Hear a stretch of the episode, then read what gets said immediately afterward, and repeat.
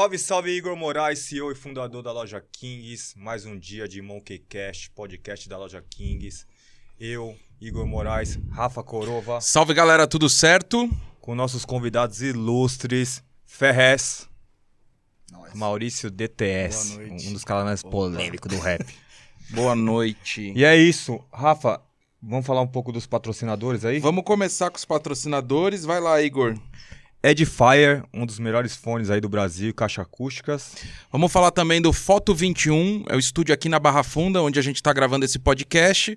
É, você que tem interesse em montar um podcast ou o estúdio fotográfico, você pode vir aqui, procura eles nas redes sociais. Vocês já conheciam aqui? Não, né? Não. Não. Fudido, né? Gostaram, né? É louco. Estrutura É, monstro. estrutura fudida, né? E falar do, do patrocinador Master, Master, né? que paga as contas, loja Kings. Loja Kings e a Kings Cosméticos, né? Kings Cosméticos, agora em todas as lojas de cosméticos no Brasil. A sua Juquiti Street. Isso. Ô, Ferrez, tem é, shampoo 3 em 1, corpo, barba, barba. cabelo. Essa barba Bom, linda sua aí. Eu agradeço, mas toda vez que eu me arrumo, a minha filha olha, pai, você se arruma tanto pra parecer um cara do Afeganistão, não adianta nada. Mas peraí, deixa eu só falar, Igor, é, vamos deixar um QR Code pro pessoal que tá acompanhando a gente no YouTube. Um QR Code e um cupom de desconto, pode ser? Bora lá. Cupom de desconto de 15% Monkey. Pode ser 15, Igor? Pode, pode. Então tá, agora o cara tá melhor, né? Que os outros ele segurava um pouco. É. É, Monkeycast 15 para 15% off no site é, lojakings.com.br, entrega para todo o Brasil. Lembrando, galera, Monkeycast com K, tá? O QR Code vai estar aqui em algum canto da tela que eu não sei, mas é só apontar o celular. Para você que tá ouvindo a gente em plataformas digitais, é Spotify, Amazon, que mais, ô Harry, que a gente tá subindo para onde? YouTube. É, peguei Vamos desprevenido, é, né? pegou mesmo. Foi, Eu foi. tava atrás do QR Code aqui pra Aí, colocar ó. que semana passada não teve. Aí, ó, verdade. Então, tá no Spotify, tá no Deezer, tá na Amazon Music, Aí, ó. tá na Google Podcast e na Apple Podcast. Meu Deus do céu. Então é isso. E vocês estão acompanhando no Facebook, quem tá acompanhando agora, na página da Kings. Mas vamos lá, né? Boa ao que noite. interessa, a polêmica. Eita, pô.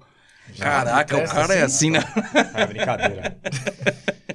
Primeiramente, obrigado. Né, Rafa? Tem agradecer os caras. agradeci, pô. Logo no início eu Pelo amor de agradeci Deus, aqui a irmão. presença dos caras, pô. E vamos lá, né, velho? Qual, qual que é a sua curiosidade aí? Você que é um fã do Ferrez aí, Rafa? Pô, o cara já quer meter aqui a política no meio, Não, né? não, não. Não, ó, dizer que a gente trocou uma ideia, ah, acho que uns dois, três meses atrás lá no escritório, eu conheci o Ferrez só por, é, sei lá, de história, de livro, etc e tal. E, mano, um puta prazer mesmo ter vocês aqui, o Maurício também. Depois eu fui dar uma pesquisada na história do Maurício. Vocês têm aí anos de história, né? Eu acho que é, do rap, da, da literatura paulistana, digamos assim. Sim. É. E o, vocês começaram nos anos 90, foi isso? Porra. Vamos começar, vamos começar Vai do começo. mesmo, aí o público já sai fora. Nada, vamos começar do começo aí. Não, inclusive tem uma curiosidade aí, eu queria falar. Obrigado pelo convite, obrigado a toda a equipe aí por trás dos bastidores, todo mundo aí, Márcia Ataque Versus, Dr. Kai, todo mundo, desculpa não sei o nome de todo mundo, mas muita gente que tá por trás da estrutura da Kings, que é uma loja que, mano, veio lá de baixo com o, Igor vendendo na porta. Eu era testemunha porque eu tinha uma loja do lado também, então fico mal feliz de ver o encaminhamento da marca, tal, tá ligado? Essa longevidade da marca, esse suspiro, né, mano, de, de, num país tão difícil, com tantos impostos, tanta coisa atrasalada. Então, é uma honra estar aqui nesse podcast. A, a Kings tá fazendo 15 anos esse ano, né, É. Igor? 15 anos, mano. É louco. Você tem marca também, não tem? Tenho, tem uma marca chamada Onda Sul. A gente surgiu em 2004. Aí a gente, em 2004, a gente eh, participou de um projeto na garagem. E aí nessa garagem a gente foi atrás de uma máquina para estampa. Ah, não, essa é a sua história, desculpa. o cara pesquisou essa lição. Essa- de- Eu faço isso.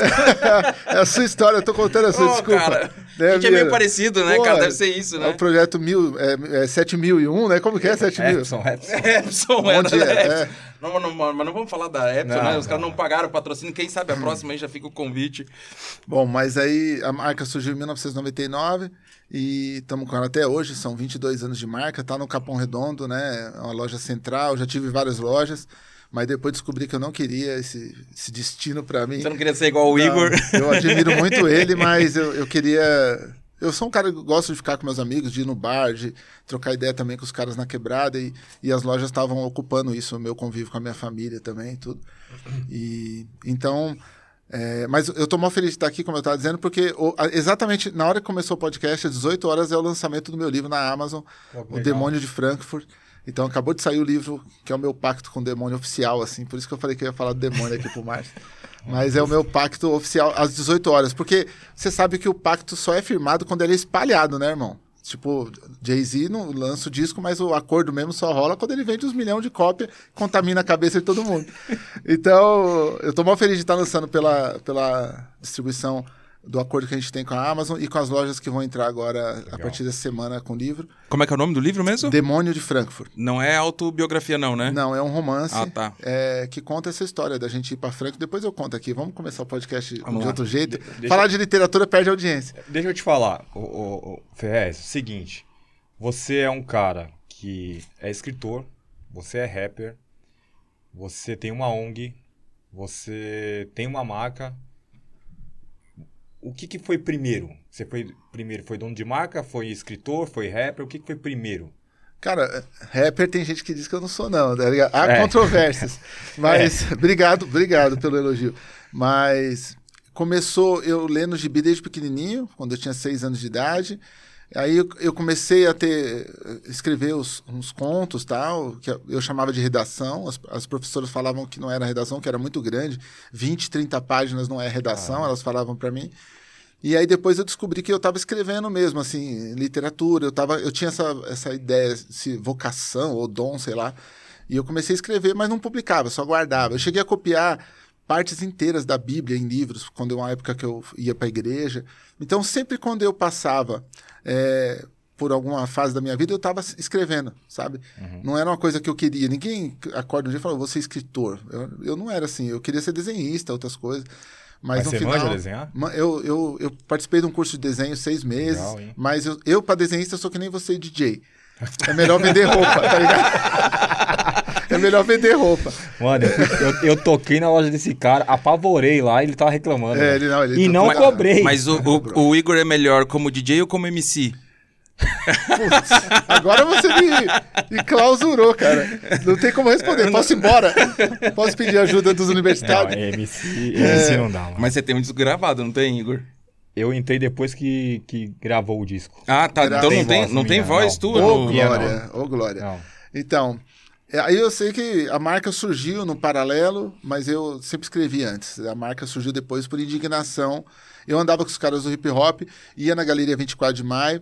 Quando eu chegava lá com os caras, eu falava que tinha um livro que eu estava publicando. Os caras falavam, dane-se, eu quero dar para os grupos de rap. E eu ficava lá fora e ninguém me dava nada.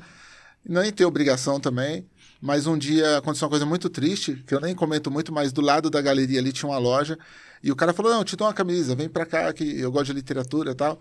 Mas esse cara me enrolou um mês, assim, eu indo no centro, passando parte do busão, vinha de longe do capão. E aí no final ele me deu uma camiseta, mas era um material meio plástico, tá ligado? E aí quando eu fui esquentar o miojo em casa, o bagulho derreteu na minha barriga, mano. Eu tenho essas marcas até hoje, assim. E aí dali em diante eu falei, nunca mais eu quero pedir nada pra ninguém, mano. Eu vou fazer meu trampo. Foi por isso que eu fiz a Onda Sul, entendeu? Porque eu fiquei indignado do cara me dar um negócio que, que me machucou, tá ligado? É, e também dava pra uns grupos que eu achava que nem era tudo isso, né, mano? Mas os caras não valorizavam a literatura, nada. Então foi um começo bem difícil, assim.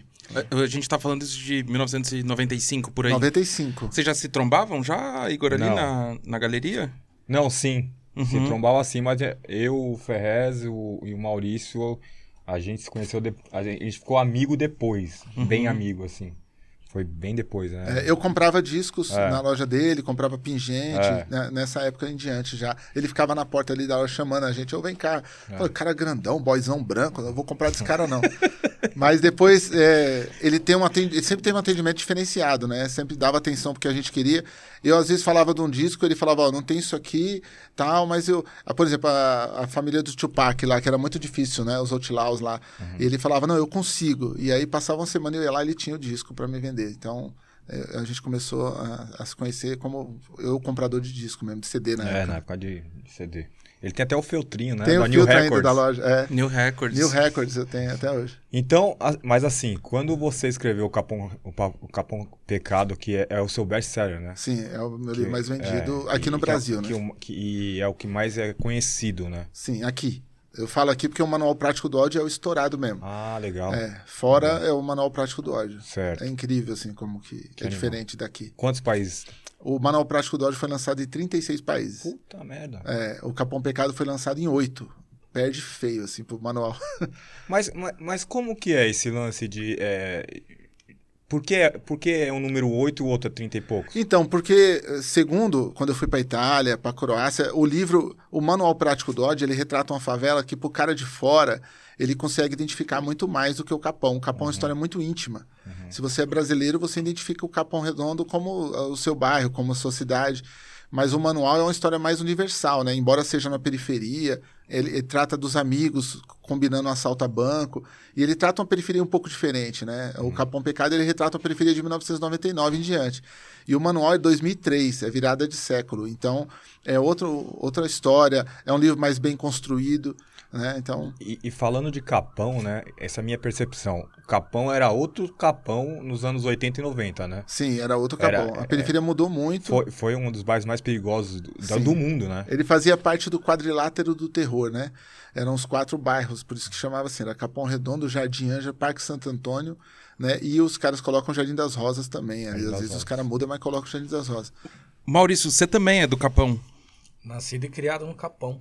E vocês se conheceram lá, assim, pequenos ou não? Já depois? Conheci o Ferrez numa reportagem que foi fazer pra TV Record em 98, né, Ferrez? 98. 98. Ele foi, foi, foi gravar lá na favela da Godói na época, acho que acabou não rolando. E o Não, tava ensaiando né? com. Pode É, o falar. pessoal não deixou o Ferrez gravar porque falou que o Ferrez era boy e tal. É. E aí o som do Negredo veio falar comigo na época. Eu falei, não, mano, demorou falar pra encostar aqui na favela de baixo e vamos gravar o bagulho. E eu Ah, sempre. você conhece o Wilson antes do, do, do eu conheço o Wilson, mano, desde 92, cara.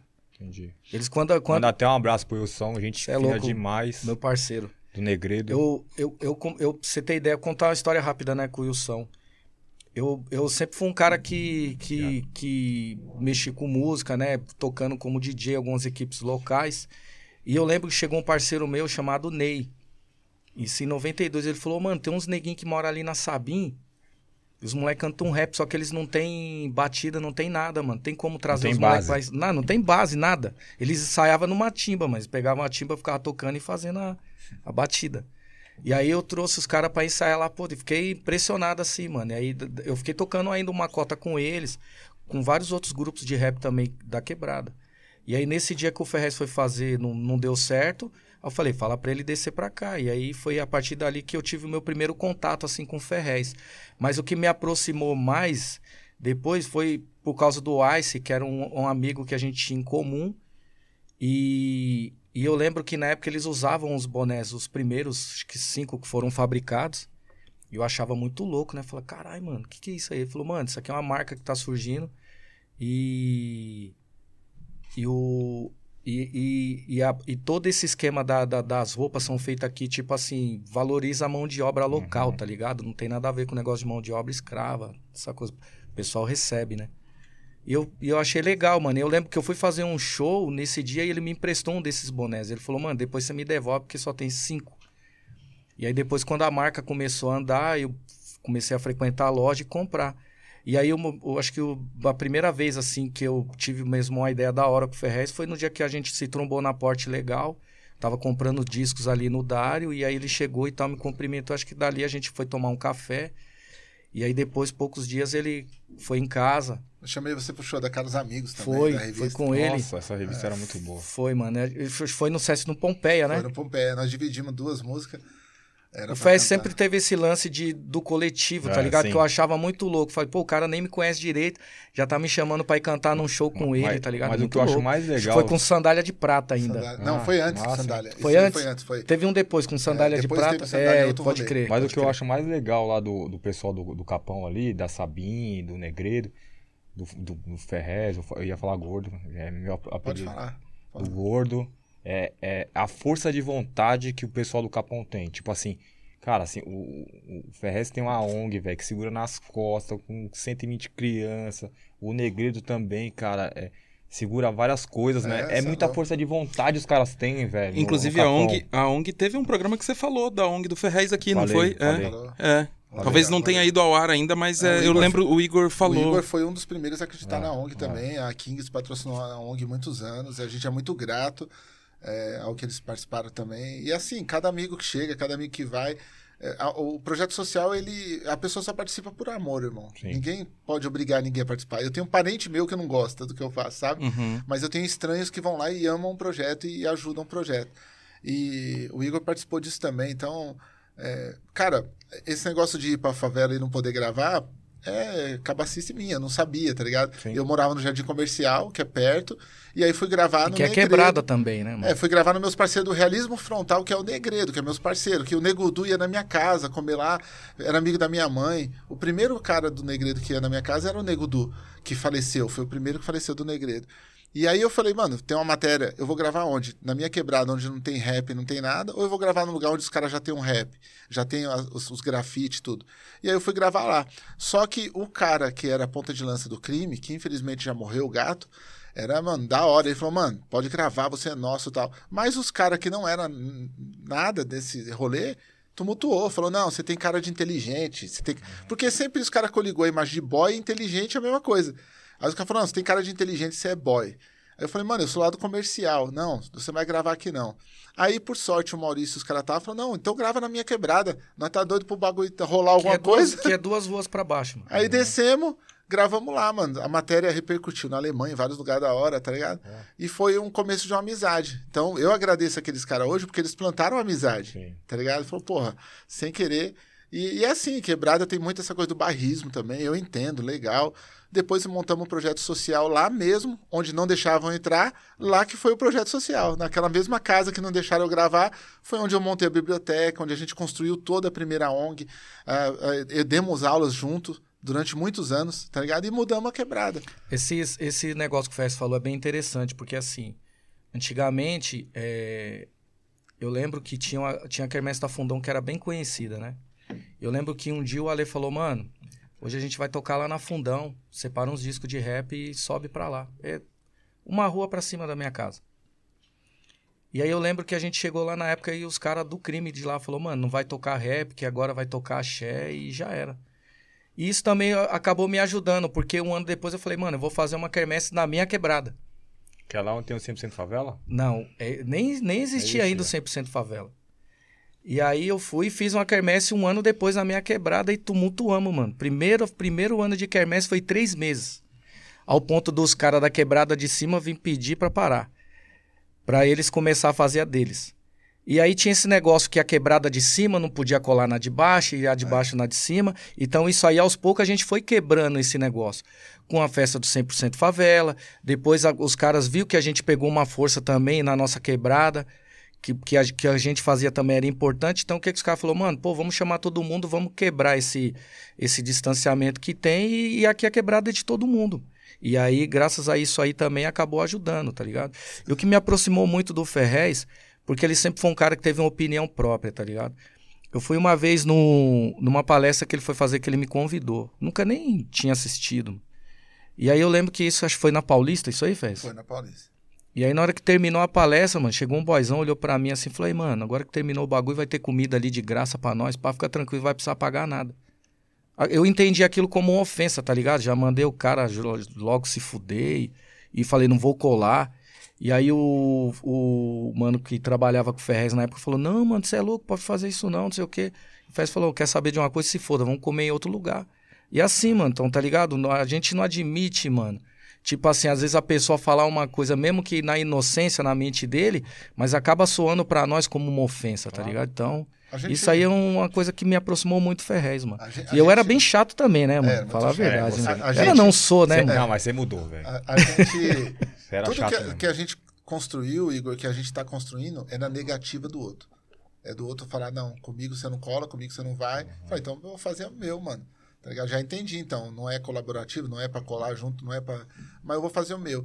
E, e aí é devolver isso de outra forma. Quando o outro chegar, fala, posso colar? Cola. Uhum. Entendeu? Eu já publiquei autor, mano, que eu achei jogado na rua. Sim. Já, já lancei disco de cara de rap, mano, que ninguém acreditava no cara, nem a mãe dele. Eu falei, não, esse aí que eu quero. Porque trabalhar os salvos é mó mamão. Já pensou as igrejas ser abertas só ta- pra trabalhar quem tá liberto?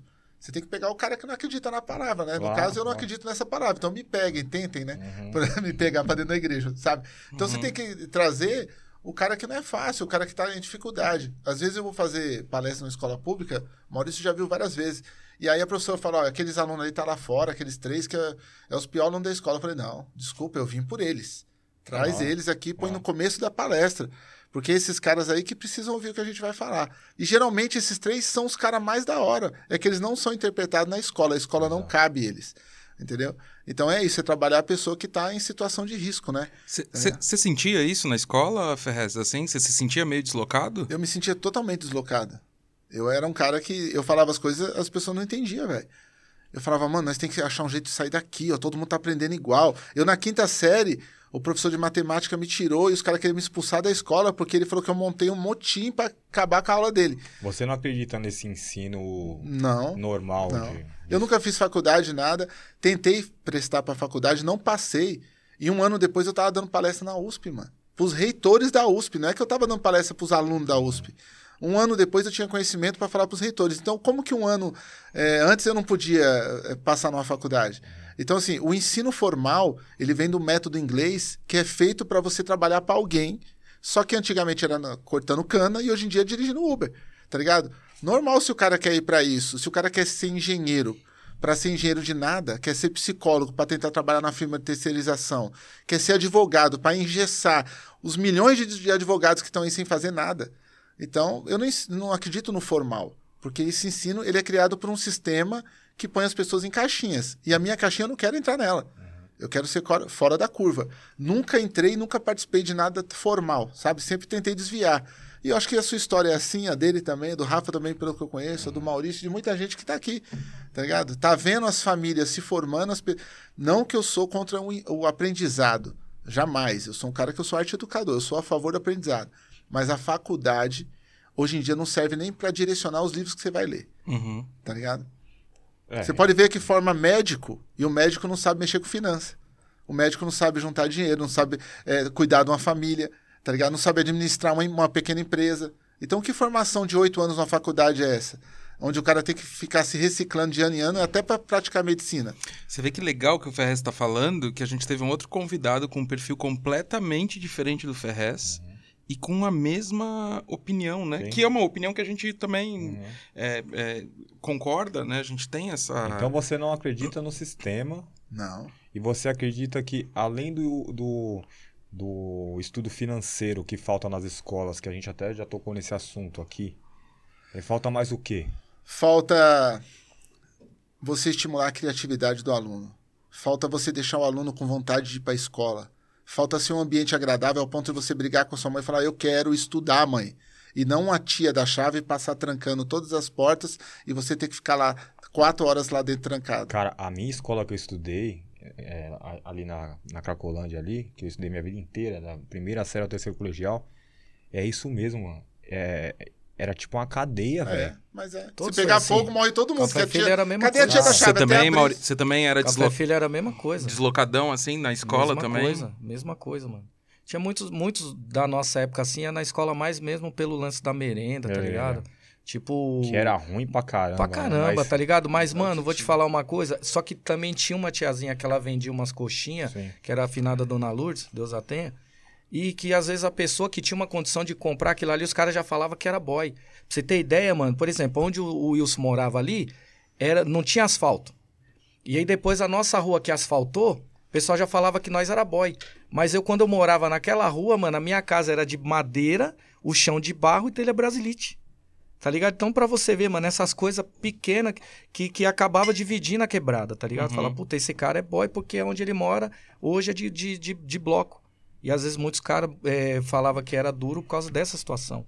Então tinha esse negócio também que era bem complicado. E pra gente quebrar isso aí foi foda. Às vezes, por exemplo, tinha dentro do, do, do colégio ali, tinha uns caras que montavam o grupinho ali cada um, mano. Então, por exemplo, aquele que andava com 5, 6, eram os caras que acabava, tipo assim, ó, ninguém encosta naqueles caras ali que se for é tumulto. Mano, nós tretava direto, mano. Nós tretava direto, várias vezes a gente ia com boné, moleque tentando tomar boné de nós, Pô, tá ligado? Tinha muito, todas essas né? fitas aí, É, mano. Boné era Pra caramba, Embaçado. mano. Ó, Pô. como que você. Eu vou te fazer uma pergunta. Como que você pode dizer que a criança que engana nós na ONG, dando trabalho falso, trabalho falso, ela faz um trabalho de 30 páginas falso, entrega pra gente porque ela não quer ir pra escola. É a mesma que criança que chega uma hora antes no nosso projeto, monta as mesas, limpa a sala ela mesmo pra poder ela ter aula. Que loucura. Uhum. É a mesma criança, só que são tratamentos diferentes. Sim. Eu não estou impondo regras de fora, eu não estou dando um método que não é assistido e eu não estou dando um método que não é lúdico. A criança tem que ter um acompanhamento lúdico, ela tem que ser feliz no processo de aprendizagem. Se você tira a felicidade desse processo, você tira o prazer dela em se adaptar. Né? Você tira o prazer dela em receber. A criança, muitas vezes, ela é uma bucha que não é a água que você joga. É água que você joga em você, que ela vê o tanto que caiu. Não adianta você falar pro seu filho, estuda, seja um cara decente. Se ele não vê você lendo, se ele não vê você estudando, ele vai falar: ah, meu pai não estuda, mano. Exato. Meu pai não lê, por que, que ele tá falando? Então, a, a metodologia que a gente usa no projeto lá é assim: você vai na cozinha, tem livro. Você vai na- no banheiro, tem livro, tem coisa pintada bonita para a criança ver um, um ambiente bonito. A primeira coisa lá no projeto foi pintar uma natureza dentro, para a criança poder ver uma natureza. Tudo conversa. Às vezes, Igor, a pessoa vê uma aula que a gente dá de mosaico. É, que é aqueles caquinhos que você junta para fazer uma obra de arte. Aí a pessoa fala, nossa, que isso aí vai. A criança vai ter futuro com o quê com isso aí? Na escola ela podia estar aprendendo português, matemática, né? E ela está na escola. Uma das obrigações que a gente exige é estar na escola. Nós não somos o ensino formal. Nós somos um aparato para o ensino. Aí ela está lá. Só que quando chega vai fazer o mosaico, ali ela está trabalhando uma reconstrução. Cada fragmento de azulejo é um amiguinho dela. Ela constrói um ambiente, um- uma, uma imagem bonita em conjunto com um monte de gente, é sempre em círculo. Então ela vê o rosto de todo mundo, não tá ninguém atrás de ninguém. Não tem sirene, que nem escola, para treinar você para trabalhar para os outros, para você entrar para o exército, entendeu? Então, o jeito que a gente educa é uma metodologia que a gente chama metodologia do humano, que é uma metodologia de, de cuidar. É uma metodologia criada por vocês. É, a gente é criada por, por nós e adaptada também de muita gente que veio antes. Paulo Freire, a própria Casa do Zezinho, os institutos que cercaram a gente durante esses anos todos também nos ensinaram muito, né? Então toda essa construção faz que ninguém cria nada do nada, né? A gente também vem inspirado no que já foi feito, né? Ô Ferrez, eu acho que é interessante a gente pontuar também a questão da educação do Paulo Freire, que não é o sistema que a gente usa hoje no Brasil também. Porque muitas, muitas vezes as pessoas criticam a educação no Brasil e sempre trazem, ah, o Paulo Freire. Mas assim, não é o, não é o sistema que a gente usa hoje, né? Acho que nunca foi também, né? O Paulo Freire, ele teve à frente, da, acho que da secretaria, Uma vez, é. mi- mi- no ministério, Tentando isso. instalar. Mas assim, não é a educação de Paulo Freire, Não, né? não é. O sistema ele é tão fantástico que ele demoniza as pessoas que ele não quer que, que, que jogam contra ele, né? Então o Paulo Freire vai ser sempre demonizado. Uma pista que eu dou para as pessoas que estão assistindo. Quando você vê as pessoas falando muito mal de alguém, vai atrás saber da história dessa pessoa que alguma coisa tem, né? Você vê aí que acabaram de descobrir dois escândalos gigantescos do Paulo Guedes e do dono da Havana. E aí não tá em nenhuma mídia, né? Tá nas mídias independentes, internet, mas os grandes jornais liberais não postaram. Só para você ter ideia que quando vai a favor do status quo, eles não publicam, né? Então, quem quiser saber um pouquinho da, da história do Paulo Freire, vale a pena pesquisar, porque o método de ensino dele é um método muito mais a ver com o Brasil, libertador, um método de inclusão, onde você ia ver seu filho aprendendo de verdade fazendo parte do processo. Não é isso que eles querem na escola. Você pode pagar uma escola de 5 mil reais para seu filho, particular, que o método é o mesmo. Ele só vai estar na pirâmide social um pouco mais alto. Mas não quer dizer que ele vai estar liberto. Você vê que bagulho louco, né? Você falou isso aí do método de ensino. Eu lembrando que uma vez eu levei um trabalho de português e eu tirei D, mano. E a professora deu uma reguada na minha orelha, mano. Rasgou minha orelha. Minha mãe, minha mãe foi no colégio atrás dela, velho. Nós, pra nós na época era desse jeito aí, mano. Era Boqueta, mano. tinha, tinha o lance da régua na mão. Tinha, tinha, mano. Nós pegou essa época É, aí. eu, estudei em colégio militar, em Curitiba. Colégio militar do exército mesmo, assim. Acho Tá, que é por isso que eu porra. sou. Acho que é por isso que eu sou assim. Porque os meus amigos, os meus melhores amigos que, que a gente saiu de lá, é tudo assim meio, meio maluco também. Porque, mano, eu lembro, era uma violência psicológica Ah, é? gigantesca. assim. Embaçado. É, pô, o, o colégio. Porque ele é um colégio federal. Então, assim, é, o colégio militar ele foi criado depois da Guerra do Paraguai para pegar os, os órfãos. Então, assim, ele é um colégio dos filhos de militar, mas aí você precisa fazer um concurso para entrar. Eu sempre fui um péssimo aluno. E meus irmãos tentaram um concurso, não passaram. E aí, quando chegou na minha vez, eu sou o mais novo, eu falei pra minha mãe, ah, eu quero fazer. Daí minha mãe falou, ah, eu não vou pagar. Se teus irmãos não passaram, você vai passar. Puta, daí É. eu passei daí. Aí foram, uns, A guerra foram deixa quatro anos. a guerra deixa esses legados, né? Que são os órfãos, né? Os órfãos dos perdedores, né? Porque quando você perde, que nem a Guerra Espanhola, uma parte da Revolução perdeu, então esses, essas crianças excluídas vão parar em orfanatos, né? Onde viram os paracoelhos e tal. Então você deve ter pegado um pedacinho disso também, que é bem ruim, assim. Agora falando aqui do, de rap, Maurício, é, você foi primeiro DJ, né? Antes de ser Sim. MC, né? Eu nunca tive pretensão de cantar, né, mano? Porque foi assim, eu trabalhava num escritório. Antes de começar, né, a trabalhar no escritório, primeiro eu fui pacoteiro no Pão de Açúcar. Então, quando eu, eu- aí, tipo assim, tudo que eu ganhava de caixinha, todo dia eu voltava pra casa, mano, com 10, 15 discos, toda vez. E minha mãe brigava comigo. Mas esse negócio de, de pegar o amor pelo disco, mano, é porque meu pai também, ele trabalhava e ele fazia a mesma coisa. E eu gostava. E aí, tipo assim, todo, todo final de semana meu pai ouvia os discos e deixava tudo bagunçado. Aí Aí eu ia lá, limpava, guardava tudo na capa direitinho. O pai, pô, mas por que, que você tá fazendo isso? Eu falei, meu, se você cuidar disso aqui, isso aqui vai durar pra sempre. Tá ligado? E aí eu comecei a pegar amor pelo negócio. Ô, Maurício, só um adendo. Vocês se conheceram na loja de disco? Você conheceu o, o Ferrez? o Igor, conheceu tava o Igor? no, no, no começo ali da loja de, de CDs Eu ainda, né? apresentei o Igor pro Maurício. Foi. Ah, tá. Ah, eu Foi. achei que de repente a relação, porque, porra, a loja de disco te trouxe um monte de. Sim. Eu de- me, apro- é, eu me aproximei mais do Igor por causa de uma, uma negociação Ah, é envolvendo verdade. os tapes. verdade. Que todo mundo falava, pô, liga o Ferrez, que o Ferrez é o cara que vai pegar esses tapes de você. E a gente se aproximou por causa disso e depois eu pude ap- apresentar pro Maurício. Ah, tá. Foi você que fez. a- Ah, eu achei Foi. que de repente, como você falou de loja de disco, eu achei que Não. de repente você era cliente Eu já, conheci, eu já conheci ali o Igor de vista, assim, mas a gente nunca tinha parado assim pra trocar uma ideia. Foi mais. E eles têm uns assuntos bem mais em comum, assim, porque eles têm negócio de carro pra falar, negócio de... Eu não ligo pra carro, eu nem andaria de carro se eu não precisasse. Não, mas tem, né? Mas é, eu vou ter mais ainda. quiser. É, não, mas tem. Se Deus tem, quiser, o Então, diabo deixar. tem um Landau bem louco, tem. É. E aí o que que acontece, mano? E aí eu não tinha essa pretensão de cantar. E aí eu comecei a trabalhar no Pão de Açúcar. Depois de lá eu aí Mas depois você eu virei depois Mas eu virei operador não- de caixa Mas ainda. você não tá no detento de da, daquele primeiro Casa Cheia do Fields, né? Não tava, mas o primeiro show do Detentos do Rap que ele foi fazer na rua, quem abriu o show pro Detentos do Rap foi eu. Mas Como como, meu solo? DJ? Não, como meu grupo, com o Original Black que eu tinha. Ah, E aí ali o, o Daniel já tinha ouvido falar de mim. E aí quando terminou o show, ele me chamou no camarim. Pra trocar ideia, falou, pô, mano, sempre os caras falam bem de você, então quando eu vier pra rua, eu quero colocar você no grupo. Tá ligado? E depois dali o Daniel foi, que foi transferido pra outro lugar e eu só vim fazer parte do Detentos do Rap em 2002. Mas aí o que que aconteceu? Aí eu comecei a trabalhar depois com, de servente de pedreiro com meu pai. E aí o meu pai começou a reformar um escritório, um- uma, uma revista chamada Show Business, e aqui do lado tinha um escritório chamado Tom Gomes Eventos.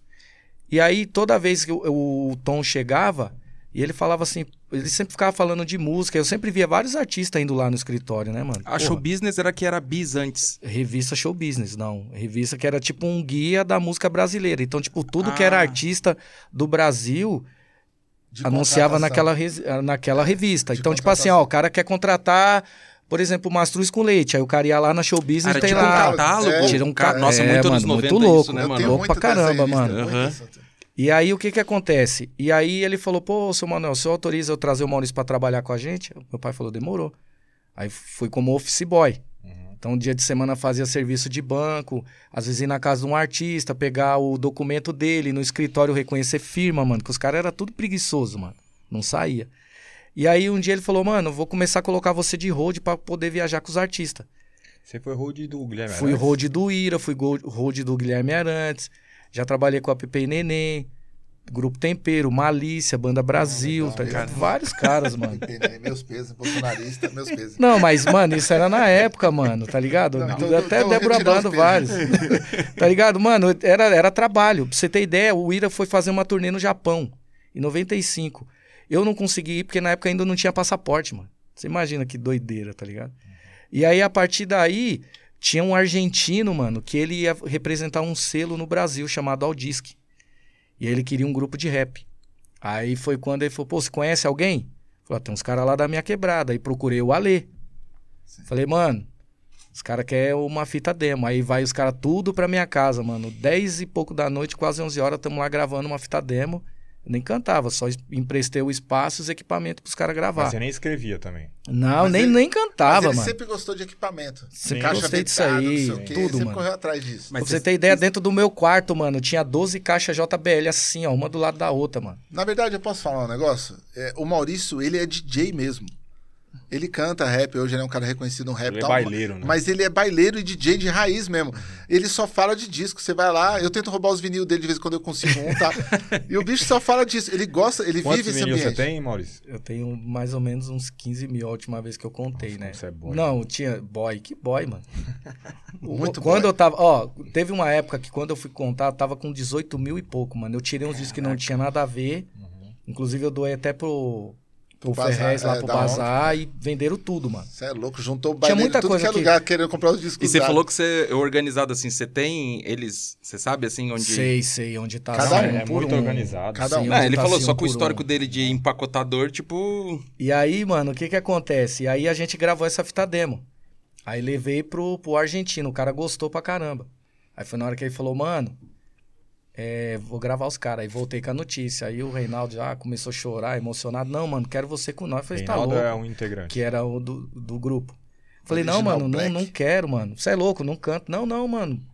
Vem com nós. Falei, mano, eu só fiz a ponte. Fica tranquilo aí. Não aceito não como resposta, mano. E aí eu falei, então faz o seguinte, mano. Vai indo. Quando eu achar que tá firmão, eu começo a cantar com vocês. Aí ficava ouvindo, os- acompanhando os ensaios. Aí já comecei a limpar nas primeiras escritas. O primeiro show que eu fiz com os caras, eu até mostrei pro Ferrez esse dia, que é perto da, da casa onde o pai dele mora. Eu não olhei nem pro público, mano. Eu não falei nem boa noite, nada. Já tinha mano. Linda Mãe? Já tinha, Já? já. É uma Já música que tinha. bateu deles na época. Eu tava no meu barraquinho lá no comercial ouvindo essa música. A música batia, meus amigos choravam nessa música. Linda mãe, como uma gota de orvalho, trabalhou o mês inteiro pra ganhar o seu salário. não É isso mesmo. E a gente ficava ouvindo na quebrada esse som na rádio, tá ligado? E era eles já fazendo música na outra quebrada. Então é um momento muito rico. É um momento que o rap se conversava andando a pé, mano. Nós ia pra casa do Conexão do Morro, do Conexão do Morro nós descia pra trombar os caras do Negredo, ia pra casa do Maurício, tudo a pé, várias quebradas, várias, Todo mundo várias. conhecia. E, o- e, o, e o louco disso aí que era assim, mano. Quando eu comecei, Obrigado. tá? quando eu comecei a cantar, mano, eu, tipo assim, ainda não. Eu ainda. Eu não, eu não sentia ainda que eu tinha uma identidade, alguma coisa que. Que, que me ajudasse, tá ligado? E aí eu vi um show, mano, do Conceito Moral e de um grupo depois chamado Disciplinados MCs. Que um era o Ice, que era amigo do Ferrez, e o outro era o Mano Ti, tá ligado? Que é um dos, inclusive um dos maiores compositores que, que rap tem e que nem sabe que existe, que é um cara foda. E aí, mano, quando eu vi é aqueles caras cantar, que canta com você até hoje, é, que né? canta comigo até hoje, tá ligado? Teve uma época que ele falou, mano, não quero mais saber de cantar. Fui na casa dele e falei, você é louco, você não pode parar, não. E tá comigo até hoje. E, então, tipo assim, eu vi aqueles caras cantando e falar, mano, esses caras são diferenciados. E eles eram até, mano, muito avançado pra época do rap. Tá ligado? Acho que talvez por isso que esses caras não andaram tanto. Entendeu? Mas eu vou te falar, mano, foda. E aí, depois que eu comecei assim, me achar, mano, Aí peguei um pouco da confiança, tá ligado? Mas eu sempre gostei, assim, de, de cantar em grupo, né, mano? Achava muito mais da hora. De, de, de às vezes, estar fazendo uma parada, aí entra outro cara, canta, aí o DJ interage ali. Então tem esse lance também. E vocês ouvem esse rap novo, trap, essas Eu Ouço de ouvindo. tudo, mano. Tô ouvindo. Ouço de Vocês tudo. curtem? Tudo. Jung, Buda. Não todos. Não todos, Mas tá tem ligado? muita coisa boa, né? Tem, mas é o seguinte, mano, eu vejo, e é um pouco preocupante, porque eu vejo muita letra rasa, tá ligado? Porque, tipo assim, mano, por exemplo, quando a gente vai trabalhar numa música, a gente primeiro faz todo um esqueleto da música, do que, que essa música vai falar. Quem é esses cara, Cria um esses cara personagem. novo, qual que você curte, assim? Puta, mano, eu, eu, eu gosto muito do Jonga, que eu acho que ele é muito Sim. mais parecido com o que a gente faz. Sim. Comecei a curtir o BK, acho muito interessante o Felipe Red, tá ligado? Mas você gosta também do Xamã, né? Seu do parceiro. Xamã, sim, pra caramba, tá ligado? Eu Eu, gosto eu gosto do- muito do Xamã do lado rap. Que o Xamã tem um lado rap que não é tão explorado e que ele é bom pra caralho, Entendi. tá ligado? O Mano Flair, que é um cara também das antigas, mas que começou a aparecer agora Mano e que teve Flair mais não é o espaço. De? Londrina. De Londrina. É. Ele é Mano, das antigas, o Flair, né? O Flair, mano, É, você é louco? O parece. Flair tem mais de 15, 17 anos de rap, Parece, mano. não, parece que é de agora. O quê? assim, é louco? Procura uns vídeos dele lá das antigas. não, o Flair parece- evoluiu pra caramba, mano. É. Evoluiu pra caramba. O Johnny MC eu gosto muito, porque, tipo assim, ele é um moleque que ele veio das batalhas. Mas ele começando a fazer rap, ele tem uma, umas push, umas ideias que ele fala, mano, que é muito, muito original, mano. E lembra muito aquela coisa que a gente fazia no passado, de, de tipo assim, de bater de frente mesmo, de falar os bagulho, tá ligado? Então eu gosto pra caramba. Muitos outros caras também, tá ligado? Ouço. Até, os- até as- assim, os que eu não curto, mano, eu procuro ouvir também, até pra tentar entender do que os caras estão falando. É, eu gosto do Young Buddha, gosto do Diomedes Sinaski, do Menor Todd também. E de... eu olhei porque eu tenho um cara aqui que é fã do Menor Todd.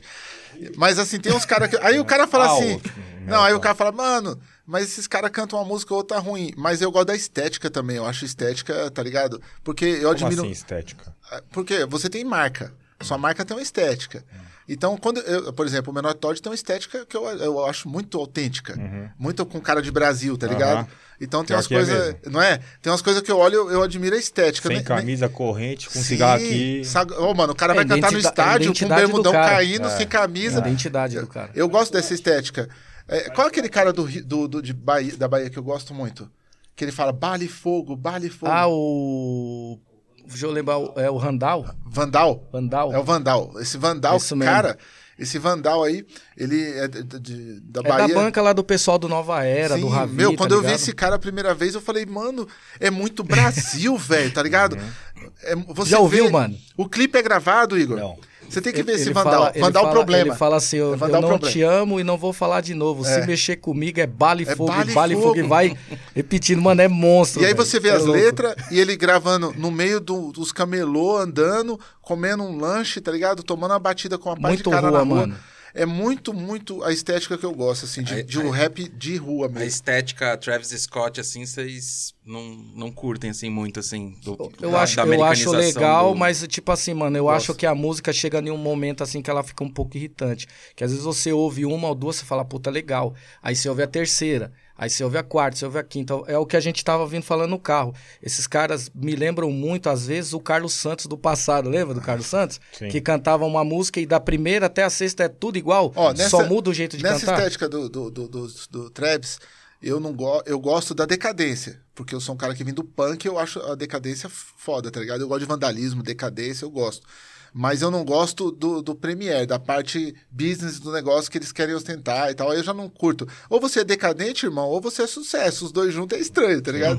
Sim. Então eu gosto da estética é, quando eu vejo mesmo que o cara ele se aprofundou no som mesmo. Por exemplo, o Japa. O Japa se aprofunda no som do jeito que eu gosto. Aí todo mundo fala, mano, mas não tem nada a ver com você. Não precisa ter a ver. Mas é, um- é uma coisa própria, que você vê o trampo do cara e fala, mano, é estranho esse cara, velho. Tá ligado? O que ele traz é diferente. Então tem umas coisas que eu, eu não gosto. tenho nada contra, assim, Igor, nenhum tipo de música, nenhum ritmo, nada.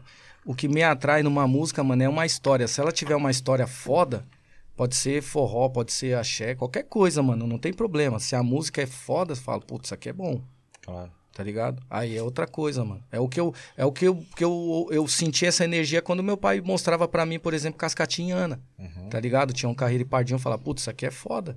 Ou quando você ouve um Geraldo Vandré, você fala, cara, isso aqui é rap puro, mano. É rap puro, tá ligado? Então, puta, é isso aí que eu acho Mas que. rap politizado, né? Sim, mano.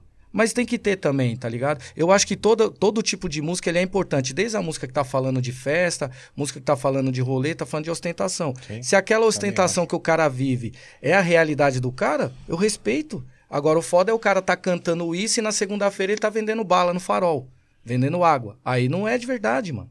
Aí você vai enganar quem?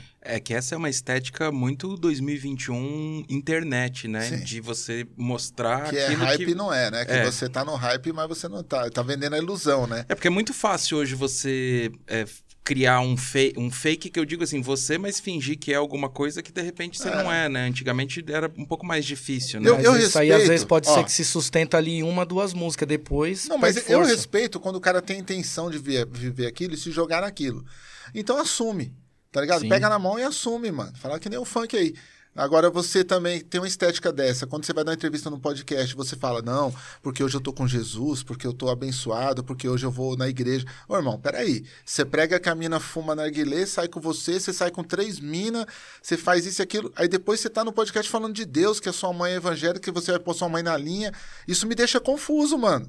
Tá ligado? Eu falo, pô, eu tô comprando a estética da. da da- do, do moda carai, e agora chega aqui o cara é bom vivan, sabe? é que nem sim. você vê a entrevista do Snoop, não, eu sou pai de família, a maconha é só um acessório. Ah, você fala, ah, papai. Sem contar também, É. depois que o cara às vezes também consegue o que quer um sucesso, alguma coisa, o cara fica deprê. Esses Ah, Caralho, o cara fez sucesso e ficou depressivo, mano. Cara, eu Entendeu? comprei um carro de 700 mil, cheguei em casa eu vi que não era aquilo, É. tá ligado? Ô, Igor, mas você que é um cara também da música, assim, você consegue ver muita diferença da cena do trap, da ostentação de hoje com 20 anos atrás, que também tinha esse o rap ostentação também, de mulheres, charutos e... Como é que você vê isso daí? Cara, é, é, é duas realidades diferentes, né, velho? A ostentação que o Tupac fazia, Easy fazia, era, era uma ostentação mais pro lado gangsta, né, mano? Os Uhum. caras os cara pregavam que ele, cara, que era um jovem negro periférico que não tinha dinheiro e conquistou também. É, é parecido, mas não é igual, É né, porque os caras também eram mesmo, né? de É, verdade, exato, né? Exato. Uhum. Então, é, é diferente, velho. Mas eu, eu- putz, eu, eu, eu admiro e eu, eu acho que é uma evolução musical, né? Como o sertanejo hoje é, é outro sertanejo, o forró Uhum. universitário é outro forró, o samba é outro samba, e acho que é uma evolução. É que Só que aí também tem aquele negócio, né? Toda evolução que vem, nem sempre ela vai ser bem-vinda. E nem sempre toda evolu- evolução você vai falar, putz, isso aqui é, É, foda. melhor, não, né? e também tem assim, tem a evolução pra quem, né? É a a evolução pro sistema poder empacotar e vender, ou é a evolução realmente de um movimento, de uma união de periferia, de realmente de uma favela que os caras falam, ó, a favela venceu. Que favela é essa que venceu? Só você que salvou sua mãe e mudou da favela? Ou realmente você tem um trabalho que você quer construir de base, que é o que ninguém quer falar no rap hoje? Ninguém quer falar disso. Então você acredita que a favela não venceu. Não venceu em nada. Nada, não, não, venceu é em nada. não. Eu odeio Ah, até Aí o isso. cara pega assim, é FS, mas você e o Maurício tem uma vida um pouco melhor. Tá? Nós, eu e o Maurício tomamos caminhos opostos, mas não é um caminho coletivo que a maioria poderia entrar dentro. A maioria do- das pessoas não escrevem 15 livros em 20 anos. A maioria das pessoas não são perturbadas que nem eu, que trabalho 24 horas vez. Então, as pessoas que, que estão na caminhadas delas, que, que é o que o sistema deu de informação básica, ela não tem como ter acesso a nada. E aí, como você vai falar a favela venceu porque você venceu? Você comprou um carro de um milhão. Parabéns pra você. Fala, eu venci. Eu, Lopes SA, família Lopes SA, eu, família tal SA, venci. Mas a maioria do povo continua estagnada, explorada e sem ter estrutura nenhuma. É, Eu acho muito louco isso, Igor. Isso é até legal a gente debater aqui. É que nem o posicionamento pró-armas. O cara fala assim: não, tem que todo mundo ter arma. Irmão, todo mundo tem arma onde eu nasci, desde que eu nasci lá.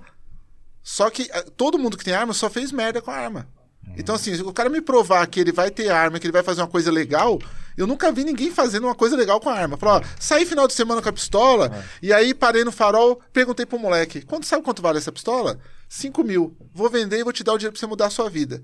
Né? O cara quer comparar isso com um carro. Um carro você leva sua família, você namora dentro, da família, dentro do carro, você leva sua esposa para ter um filho, você leva sua mãe para não carregar a sacola pesada. Eu nunca vi um cara, o carro pegar uma arma, dirigir ele e levar para algum lugar. Arma não é segurança. Nunca arma foi. é para atirar, irmão. Tem bala e é para disparar. Entendeu? Ao contrário do carro que você vai visitar sua mãe na Bahia. Entendeu? Então é diferente. As pessoas gostam de comparar, relativizar. Se morasse dentro de uma comunidade, eu com 13 anos tive uma pistola dentro da minha boca, tá ligado? Um 38, na verdade, dentro da minha boca, o cara queria me matar. Simplesmente porque ele tinha uma arma. E porque eu olhei pra ele. Aí o argumento é, mas se você tivesse uma arma nesse momento, eu teria morrido, porque eu nunca tinha tirado com a arma, eu tinha 13 anos, não adianta. Entendeu? Então, essa, é- é- o Brasil é muito louco, porque tem colocações, mas o Brasil imenso é periférico. Sim. A maioria do Brasil é na periferia. E o pensamento periférico muitas vezes não é relevante. Eu Eu, falo co- sempre. eu, quando eu comecei a namorar com a minha esposa, só pra você ter ideia, os caras que era pé de pato só queriam me matar porque eu passava e não cumprimentava os caras. Tá ligado? Tinha esse lance. Tinha todo esse pato, lance né, aí, velho? mano. Ô, Tá que- ligado? que a que gente é pé pegou de essa. pato, mano? E, Pé e de uma pato. outra coisa também, não querendo cortar essa linha de raciocínio, que você falou que é foda. Você sabia que nos anos 80, até meados, meados ali de 94, 95, quando a polícia pegava um cara armado, esse cara nem ia preso. A polícia tomava a arma desse cara, dava um beijo nele e falava que eu ganhei dois mil. É. E ia embora. Acabou. Era assim que funcionava, Eu mano. falo sempre que arma e contrato foi feito pra não usar. Sim. É. Eu sempre verdade. falo isso. É, feito pra não usar. Porque quando usa, dá merda. Na minha, na, minha na- época, na minha época, e continua sendo assim até hoje. Se você tem o bagulho e puxa, usa. É. Não puxa pra Ó, mostrar que tem, não. Da década de 70 pra cá, a periferia foi sendo é, abastecida de pessoas que vieram de- da Bahia, do Piauí, do Ceará. Essas pessoas começaram a montar pequenos comércios e construir sua vida dentro das comunidades. E aí, essas pessoas começaram a sofrer assalto, porque a primeira geração que veio do Nordeste, misturada com a periferia que já existia aqui, começou a promover os filhos, começou a ter filhos, e esses filhos não tinham direcionamento nenhum. Então, o filho de 12, 13 anos virou um cara que fumava maconha, ficava na rua, e ele começou a roubar os comércios. Nesse que ele começou a roubar os comércios, os comerciantes começaram a se revoltar. E eles eram pessoas que vieram de uma, vida muito dura na Bahia, na Paraíba, nesses lugares, e eh, misturado com o pessoal já da quebrada, eles ficaram indignados e falaram: não, tem que ter uma cobrança. E aí surge os pés de pato, fazer justiça com as próprias mãos. Os Na se não era armar, pé de pato, era justiceiro. é, né? se armar e começar a querer matar o outro. por- Aí tudo vale. Tem uma tatuagem. Isso, configura milícia, assim? Hoje em dia, a milícia é Não, organizada. não na seria- época, não. seria era uma era milícia por, na por época, não. ódio. Era por, por- Foi roubado muito o comércio do cara. Se tinha muita lenda urbana. Por que, que esse fulano começou a matar? Eu conheci um dos primeiros pés de pato do Brasil, que é o, o índio. É, o vizinho da minha casa, ele, ele abrigava esse índio lá. E esse índio começou a matar por quê? Ah, porque a mãe dele, a mulher dele foi estrupada uma vez no serviço e tal, os bandidos, e ele se revoltou. Aí você pega o Cabo Bruno. Por que o Cabo Bruno começou a matar? Ah, porque a mulher dele também foi violentada. Então, Ah, essa. é, e não foi. Essa lenda urbana se espalhou pelas quebradas, que nem hoje o palhaço assassino, a Kombi que mata, o Passat preto que pega a criança. É a mesma coisa. Você imagina a revolta que isso gera na E quebrada, aí, né? essas Um revoltas desse. que não são reais, tá ligado? Começaram a potencializar o ódio da- do- das pessoas. que Fomentar, a maioria né? eram nordestinos que se revoltavam, já tinham uma vivência dura. E aí surgiu os pé de patos. Depois isso cola na polícia. A polícia vê eles como aliados, falam, pô, o cara tá exterminando um cara vagabundo na minha quebrada, então eu vou colar com esse cara e vou me aliar a ele. Então, até hoje tem bairros nas comunidades que eles são ainda meio redutos de caras antigos pés de pato, que hoje não exercem mais, mas estão lá. Que é bom não provocar, é bom você não passar muitas, ali. entendeu? muitas chacinas da época era funcionava de que forma? Às vezes os caras estavam ali no bar falava assim, ó, tem cinco caras aqui no bar e é tudo bandido. Aí o que, que a polícia fazia primeiro? Passava pra ver se esses caras estavam armados. Ó, passamos, não tem, tem arma não. Aí dava dois minutos depois, o cara colava e rebentava na bala. O que aconteceu até no- no- na época do DJ lá, que quando faleceu, não foi diferente. Tá ligado? Então isso aí, infelizmente, tem até hoje. É. Na Quem virada. quem é- E você lembra que eu já vinha comentando isso no começo. Falar, mano, a gente só vai parar pra se mobilizar quando a gente perder um de nós, mano. Foi, É. te- falei o bagulho, infelizmente, poucos dias depois aconteceu isso aí com o DJ lá. Conexão do Morro, Do foi? Conexão do Morro, e mais do Conexão. cinco, né? E, isso, Ele não morreu sozinho. Porque foi, foi uma rajada, né? E teve, No um, bar, e né? teve um, acho que escapou, que tava dentro do banheiro e a sorte que os caras, tipo, nem se atentou, mano. Na verdade, isso foi uma retaliação, porque vazou uma Só que só imagem. tinha na Zona Sul isso, né? Só. É, Até isso, hoje, mano. Isso é muito louco. isso só é tinha muito na Zona, zona, Sul. zona Sul. Só no Capão Redondo. Porque nessa época eu colava muito lá. é, A gente tinha uma equipe. Eu era DJ.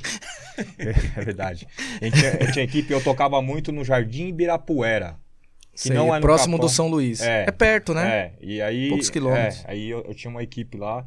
E, e, cara, é, e tinha esse lance do pé de pato, que era um- é uma lenda urbana que existiu, não é uma lenda.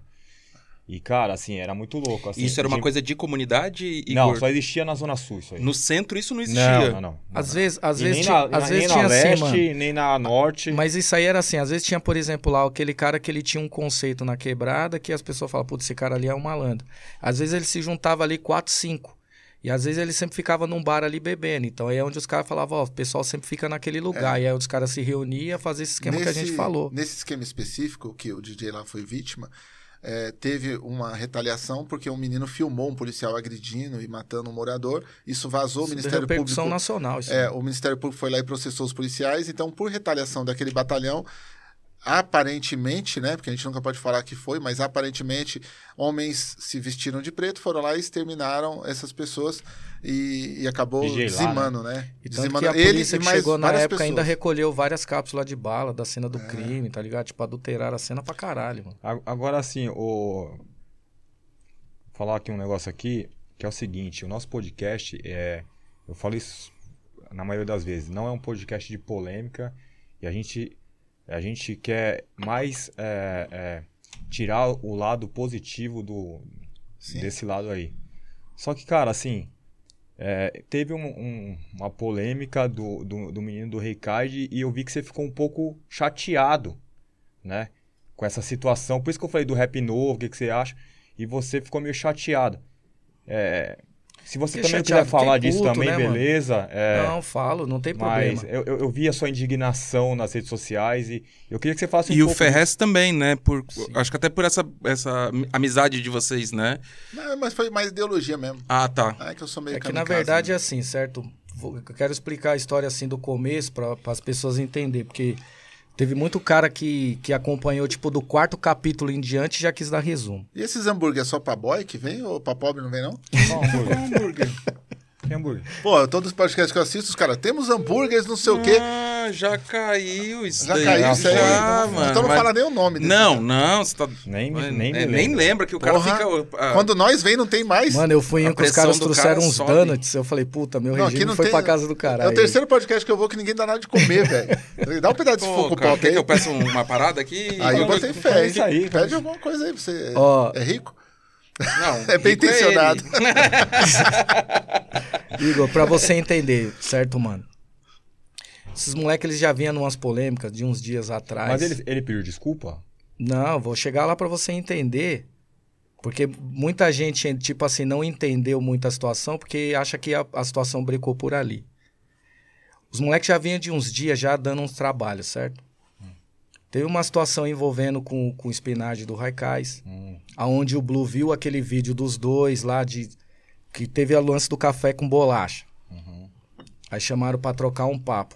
E qual ideia? Mano, olha tudo que o rap que sofreu, tudo que a gente se ferrou pra chegar onde chegou, e vocês vão acabar destruindo isso. Daqui a pouco ninguém mais vai querer contratar grupo de rap, porque vai ter a fama de trabalhoso. Aí foi lá, chamou os caras pra trocar um papo. Mano, nós tava lá no dia de vários caras. Só que eu não quero nem ficar, tipo, citando o nome de Não, todos os sim, caras sim. que tava lá envolvido Sim, nas ideias, porque veja bem, só pra você entender como foi o resumo. Pelos caras, tudo que tava lá era madeira em todo mundo. Madeira, eu falo, é cacete mesmo, mano. E aí foi onde eu cheguei e falei pros caras, eu falei, mano, eu não concordo. Porque veja bem, a gente acabou de sair de uma ditadura, mano, não muito tempo. E a gente vai agir da mesma forma? O rap não é liberdade? Quem não dá op- oportunidade também não merece. Beleza. Além disso, os caras ainda queriam que tirasse a música dos caras também do ar. As duas, eu também fui contra, mano. Porque eu não acredito nisso. Eu falo, mano, isso aí tem que servir de exemplo para os outros caras que tá vindo, mano. Tirar uma, uma coisa positiva dentro disso aí tudo. Depois dessa situação, os caras trocou ideia lá, se acertou, acabou as ideias, falou, mano, vocês querem fazer um vídeo para vocês falar que acabou as ideias? Ou se vocês não sentir à vontade, faz você do seu lado e o outro mano do lado dele acabou as ideias e vão pra frente, bola pra frente. E, mano, e, e pra você ver que bagulho é foda, porque dentro dessas ideias tinha envolvido até a mina que era esposa do Spinard, mano, que é um bagulho muito feio, tá ligado? Pô, veja bem, por mais que a gente tiver uma guerra um com o outro, não posso me dar o luxo, mano, o direito de, por exemplo, eu briguei com o Ferrez e vou descontar em cima da esposa dele. Vou falar alguma coisa da esposa do mano, de uma filha ou qualquer situação. É a mãe da filha do cara, mano. Você não pode fazer isso. Passamos essa visão pros caras que o bagulho tava errado. Depois dessas ideias, os caras começou, mano, em diretinha, toda vez fazendo música e atacando os caras. E os Os caras caras do Raikais. do Recaide. Do Recaide atacando sempre o Raikais ou Costa. Quando foi um dia, mano, eu acordei, foi naquele sábado que eu fiz o vídeo. E eu vi aquele bagulho, eu me revoltei, porque eu falei, porra, mano, de novo esses caras, mano. Aí os caras falam assim, puta, mano, Que você vídeo? ficou. O vídeo. Contextualiza pra quem O não vídeo, os caras falando assim, é, mano, aí, ó. Primeiro eles estão querendo dar uma multa no cara do bar, que eles falam, é, não, não, não, não fortaleceu no uísque, não vou falar de você aí, não, não vou falar do seu bar. Não, é, não são os playboy, não tão rico? Compra essa porra, mano. Legal. Aí daqui a pouco os caras, "Ei, mano, pá, tenho quatro, horas, quatro anos de rap e o mano já tá rico. Tem cara que tá 30 anos e tá pobre. Depois ele falou, é, tem cara que tá 10 e tá fazendo kawaii. A treta, mano, foi por causa dos caras de 30 anos. Eu falei lá no vídeo, eu falei, eu não tenho 30 anos, eu tô próximo. Só que isso ali, mano, veja bem. Ah, Então quer dizer que é da hora você construir a sua caminhada, mas desdenhar do próximo? Então veja bem, mano, pra, pra, pra tá suave hoje pra eles, ó, quantos caras que vocês não viu aí? Tomando tiro da polícia, deu tiro, morreu, matou, cara que tá preso, Cara que às vezes era do crime, que tava dentro do movimento pra fazer um dinheiro pra se firmar no rap pra sair do crime, mano. Aí às vezes o cara fala assim, puta, tem vários caras que tá pobre. Realmente, mano, tem mesmo, vários caras que a gente conhece. Só que, mano, aquele cara, a gente não, não, não tem que dar respeito pra aquele cara. Aquele cara ali, mano, ele ajudou a as- a asfaltar esse caminho que hoje os moleques tá suave. Posso fazer? Parece, parece que tudo nasceu só na época da internet. Parece que sempre existiu a internet. Né? Pode Posso falar, fazer depois só eu volto. pra você voltar. Claro. Eu nunca vi uma entrevista de nenhum sertanejo desmerecendo os sertanejos da antiga geração. Uhum. Fala, não, o- os caras do. o- Falam Chitãozinho Chororó. Chitãozinho Chororó é ramelão. Não, Tião Mineiro Carreiro Pardinho, É, João Mineiro. Marcinho. Não, Milionário Zé Rico é comédia. Nunca vi. É, ficaram pobres. O, o, o Milionário Zé Rico perdeu tudo que tinha. Nunca vi. Sempre foi. Olha, eles vieram. É um, um- lindo. Nós estamos até regravando uma música deles. Né? Eles Mas participam com a gente no, em alguns shows. é só isso que as pessoas que a gente está exigindo. É assim, meu, tenha respeito pela sua geração. A gente não teve tempo de lutar pelo dinheiro. Porque a gente estava lutando por coisas mais emergenciais, inclusive para eles estarem ricos hoje. Por vida. A gente lutou para poder eles terem o dinheiro deles hoje. Da hora. Venceu, tá vencendo, tá conseguindo suas coisas, mas começou lá atrás. Começou lá atrás, uma ideologia construída, um movimento construído. Aí a nova geração, alguns da nova geração, nós não pegamos nada construído. Nós fizemos tudo nada. Não, não. Vocês pegaram tudo construído, já tinha uma base ideológica, já tinha uma estética formada.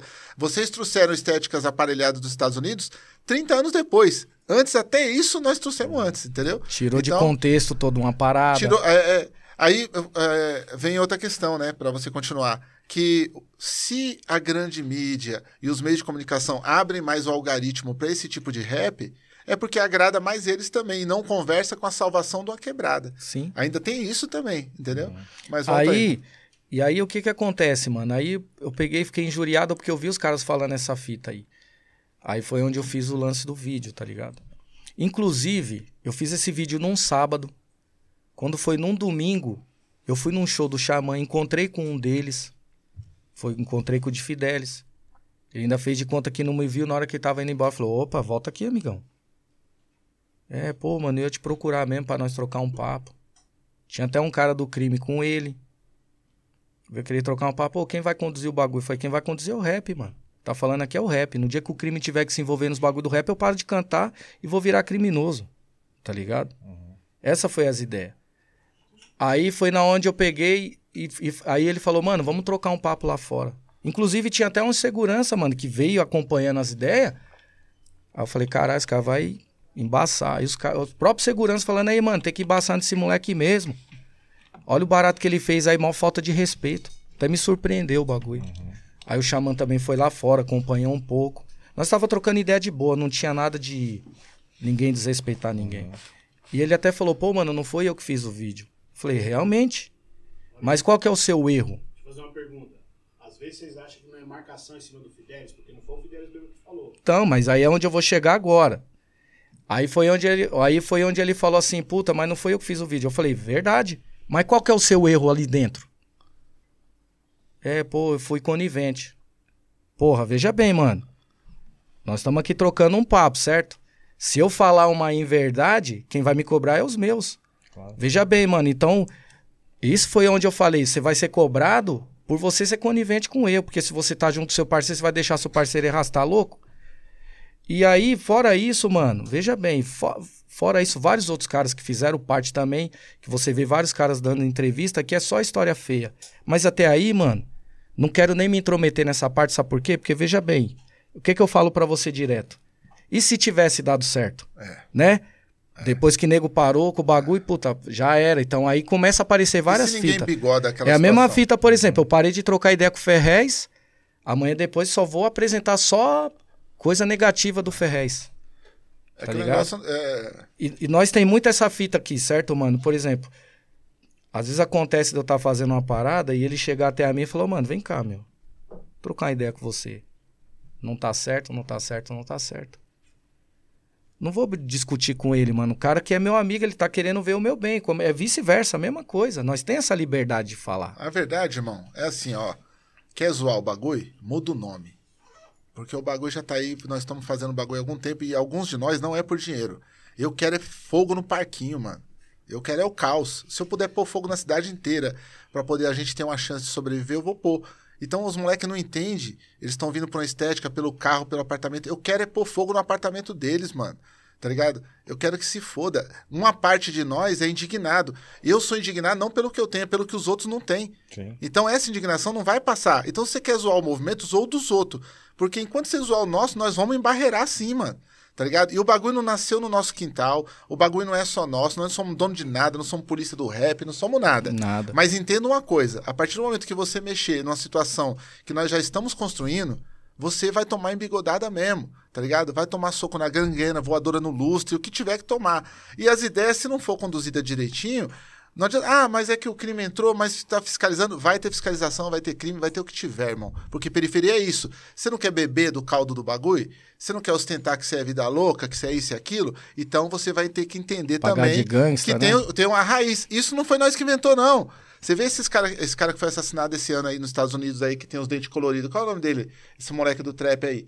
Ah, foi vários, né? É, até foi, mas, Não, tem, mas teve um tem que um que se tomou uns associou com os Bloods, que não era Blood. Nine, não é o Nine? É, o 96, é, o 69, né? Ó, só em 2020 a 2021 morreu 200 moleque do trap que todo mundo tava acreditando que ia ser a bola da vez. 200? Aí, ó, 200. 200. Aí, ó, Você ó é pra louco. você ver que bagulho Ó, louco. Só o 69. Entrou que era dos Blood, não era. Fez parte de uma gangue paralela, não era. Foi lá e caguetou os caras pra ter sua liberdade de volta porque foi pego pela FBI.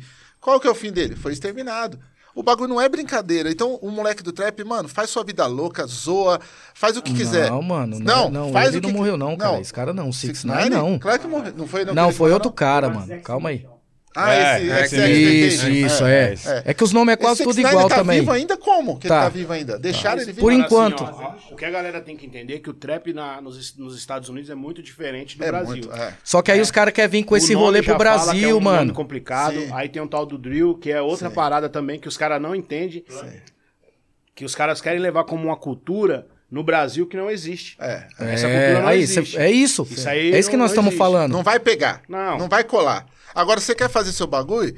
Eu vou dizer, ó, eu não gosto do Costa Gold. Mas eles estão fazendo a deles, faz lá o bagulho, não mexe com a geração antiga. Quando mexer, vai tomar emigodada. Se não mexer, vive sua vida, compra seus carros, seus avião, da hora. Vamos aplaudir e falar, ó, alguns de nós conseguiu, parabéns. Não quer ajudar a quebrada, não é obrigado. Ninguém fez concessão, ninguém tá obrigando ninguém a nada, entenda. Mas a partir do momento que você se referir à literatura marginal, ao rap das antigas, que nada sul que nós está fazendo, que nós está envolvido, que, que temos legitimidade por estar fazendo um trabalho social, porque não é todo mundo também que está na favela que faz trabalho social, não. Tem muitos que são hipócritas, que estão lá dentro e estão nem ligando. Tá ligado? Tá ganhando seu dinheiro e tá fazendo igual os moleques do trap, tá tocando o foda-se. Aí- Também é direito dele. Ninguém tá cobrando nem isso. E Mas aí- não toque nos assuntos que nos pertencem, irmão. Sim. Não tocou, vai pra frente. E aí, entendeu? Igor, pra você entender, beleza, né? Tivemos essas ideias. Numa, numa, no- aí teve uma quarta-feira que as ideias iam ser numa quinta. Porque Só primeiro a gente aí, falou. aí não, mas tem que falar, mano, pros Então, caras entenderem. Aí, aí, A é gente ia se trombar numa, numa quinta-feira, que eles inclusive falou, mano, quero trombar na, na quebrada lá do TM, que é o mano que tá- faz parte hoje do Realidade Cruel. Primeiro, na hora que a gente marcou pra, pra vir na Zona Sul, ele falou, mano, é seguro aí? Já me senti ofendido só do cara falar essa fita. Posso te dar um conselho? Dá um resumo disso aí, vamos Então, tocar vou falar, projeto, vamos sim. falar das nossas coisas. Isso aí, Não, mas, mano, mas tem que falar pros caras entender. Beleza. Aí depois o que, que aconteceu nesse percurso? O Cascão fez uma porcaria de um, de um vídeo lá, com os caras que tava na live de um, de um mano que é muito considerado dentro do rap. E foi aonde ele pegou, mano, e veio todo na contramão dos baratos que nós tava falando. Certo? Que os moleques podiam fazer o que eles quiser. Que ninguém poderia falar nada, porque ninguém foi lá bater na casa dos moleques na hora que ele tava com os caderninhos, mas ninguém falou nada de- de, Ninguém falou nada sobre a letra. Ninguém tá discutindo se é rap, se é trap, o que que é. Nós estamos falando da falta de respeito, mano. Sim. Aí depois dessas ideias, os moleques já mudou as ideias e já não quis mais vir trocar um papo com nós. Certo? O que que aconteceu? Vieram ainda depois com dois caras falando, querendo levar uma na linha, tá ligado? Eu Falei, mano, que vocês podem ligar quem que vocês quiserem, que é que vocês não vão arrumar nada, tio. Só pode marcar onde é as ideias e o horário que eu vou. Achei errado pra caralho o bagulho da parte do Cascão. Porque veja bem, mano, o cara me conhece, ele poderia ter perguntado pra mim qual que eram as ideias. Ele não perguntou, ele deu um resumo. Liguei pra ele na hora, perguntei, e aí, mano? E essas ideias aí? Não, mano, assiste o podcast lá que você vai ver que eu falo que você tá certo, que você era o único cara que poderia falar mesmo. Eu assisti o bagulho, ele não falou nada. No outro dia ele já mudou a conversa. Tá ligado? O que que aconteceu? Ele deu força pros moleques continuar vindo na contramão. Mano, quem quiser vir na contramão, venha, mano. Não tem problema nenhum. Aqui ninguém não é filho de pá assustado. Tá ligado? Esse foi o resumo das ideias, mano. Os moleque não encostou, não trocou um papo e ficou da forma que ficou. Aí onde eu falo pra você que muitas coisas desses números que os moleques têm é mentiroso. Soma todas as redes sociais desses moleque aí. Daria mais ou menos o quê? Mais de 5 milhões, certo? Você imagina 5 milhões de nego vindo, mano, pesar na minha. Veio ninguém, tio. Os poucos que apareceu era tudo perfil fake. Alguns emocionadinhos. Muitos achou que eu tava querendo, tipo, caçar assunto pra poder hypar meu disco que eu ia lançar. Mano, eu sou muito bem resolvido dentro disso aí, mano. A música que eu sei que eu faço, ela tem um determinado número de pessoas que gostam. É a mesma coisa, hoje eu faço parte da Baguá. O Xamã tem mais de 5 milhões de seguidor. Você acha que só pelo fato de eu estar na Baguá, todo mundo que é fã de Xamã vai ser meu fã também? Ou todo mundo que curte o meu trampo vai curtir o Xamã? Não, É isso que nós estamos falando. claro. Ô, tá Maurício, ligado? e é a primeira vez em 20 anos que vocês têm de história, é a primeira vez que isso acontece assim? Não, mano, você é louco. Teve várias tretas de rap que era resolvido de cacete mesmo, mano. Ou quando a gente tinha lançado a ideia forte, só pelo fato de ter falado que um dois na bomba, eu respeito quem fuma, mas a ideia tinha que ser outra, era outro tipo de loucura de parar de escrever besteira. Ô, mano, dentro do camarim, veio o cara com granada no bolso pra tirar satisfação com nós. E que se nós não saca a metralhadora, nós se fudia. Então os caras não pegou essa parte do rolê do rap. Os caras já pegou o bagulho tudo suave. Tá ligado? Tem várias fitas que foi resolvida de nego pegar mesmo e arrebentar no cacete. E até hoje, né? E tem, tá Eu ligado? vou ter evento na loja sábado agora. E eu tenho evento já alinhado com tudo que a quebrada precisa para poder fazer a exposição dos quadros. Tem muita coisa para ser construída, Igor e Rafa. Tem muita coisa para ser construída. E nós estamos no dia a dia tentando construir, sabe? Tem muita coisa para ser feita. Ia ser muito legal esses caras tudo ajudar, participar, coisa do bem, sabe? Criança sendo, sendo salva, é, família sendo ajudada. Nós estamos num momento de uma pandemia que dizimou famílias, que trouxe desemprego, tá ligado? Para todo mundo. Então era muito importante os nossos assuntos serem mais urgentes que isso, assim. Sim. Se voltar para a vida. Se os caras tivessem nesse momento que a favela precisou, esses dois anos tanto, e tá precisando ainda, de angariar fundos, de juntar a cesta básica, de distribuir nas comunidades, de formar um novo time de crianças que sejam engajadas, que, que lutem pela comunidade, a gente estaria num momento lindo. É, a minha preocupação exatamente é essa, tá ligado? É cultural, é filosófica, é para melhorar a vida das pessoas. Tava trocando ideia esse dia com um parceiro do samba, bem conhecido, famoso, mano. O cara falando, mano, não tenho vergonha de falar pra você, irmão. Esse dia foi meus amigos, trouxe cesta básica pra mim, tá ligado? Porque eu não tava fazendo show, não tava fazendo nada. Como que a gente quer falar, mano, que tá da hora, se um monte de gente que morreu no país, um monte de desempregado, gente passando fome pra caralho, a realidade não é essa. Tá ligado? Ô, eu não é hipocrisia, não. Todo dia quando eu acordo, mano, eu agradeço todos os caras que fizeram parte desse caminho, que ajudou a trilhar o asfalto, que eu também ajudei a trilhar. Sou muito grato por todos esses caras, mano. Eu vou falar o quê, mano? Só porque hoje em dia a gente consegue fazer a nossa música, estamos ali fazendo nosso videoclipe, eu vou querer achar que eu sou melhor do que ninguém? Isso é louco, mano. Eu, eu até falo isso direto. Pra mim, quem corre atrás de pódio dentro do rap é trouxa. Porque hoje ele pode ser o número um. E amanhã, quando ele cair pra quinto, pra décimo, pra centésimo, como é, É, que ele vai ser? E, e o que o Márcio falou foi muito, muito, muito incrível, porque o país não comporta com tanta miséria, tanta falta de solução, tanta pobreza, tanta morte, tá ligado? Até dentro da cadeia se mata pra ter, ver quem é a liderança, irmão. Sim. Então você imagina que você dentro de uma cadeia onde não tem sol, não tem nada, e você brigando pra ver quem é o cara, tá ligado? Pra ver quem é o cara anti-estado melhor que o outro. E aí o que o Márcio colocou, é, isso não vai colar aqui no Brasil. Os caras vão começar a sofrer, vão passar pendenga, porque essa teoria da prosperidade, que até algumas igrejas evangélicas também trazem, isso não cola no país. O país é extremamente pobre, mano. Ah, não, mas o país é rico, é- só não é dividido. Eu tenho uma frase que eu, que eu falo até numa música que eu escrevi, que eu falo que o futuro já é aqui, tá ligado? Só não foi distribuído. Nós, já tem a riqueza, ela só não foi distribuída e não vai ter, não vai ter. Porque enquanto tiver aberrações chamadas de bilionários, vai ter gente que não tem o pão de, de manhã para comer. E a gente que pode que tá na base, que tá dentro da quebrada, O que a gente tem que ter é consciência de classe. É você olhar pro outro e falar, mano, aquele cara não tem. E eu sou daquele cara. Se a gente tiver consciência de classe, eu não vou votar errado. Não vou votar no Mamãe Falei, não vou votar no cara errado. Porque eu vou ter consciência que aquele Mamãe Falei não me representa. Aquele candidato, o Dória, ele representa a elite, não o meu povo que está sofrendo. Entendeu? Tanto que votaram no Covas e a primeira coisa que o, o Covas fez foi tirar a condução da vozinha para não pegar ônibus de graça. Então é tiro no pé. Mas a população é induzida por uma cesta básica, por uma conversa ali mais bem preparada do que o outro candidato que às vezes parece com ele, mas ele não tem, não dá legitimidade. Então, a transformação passa pela política.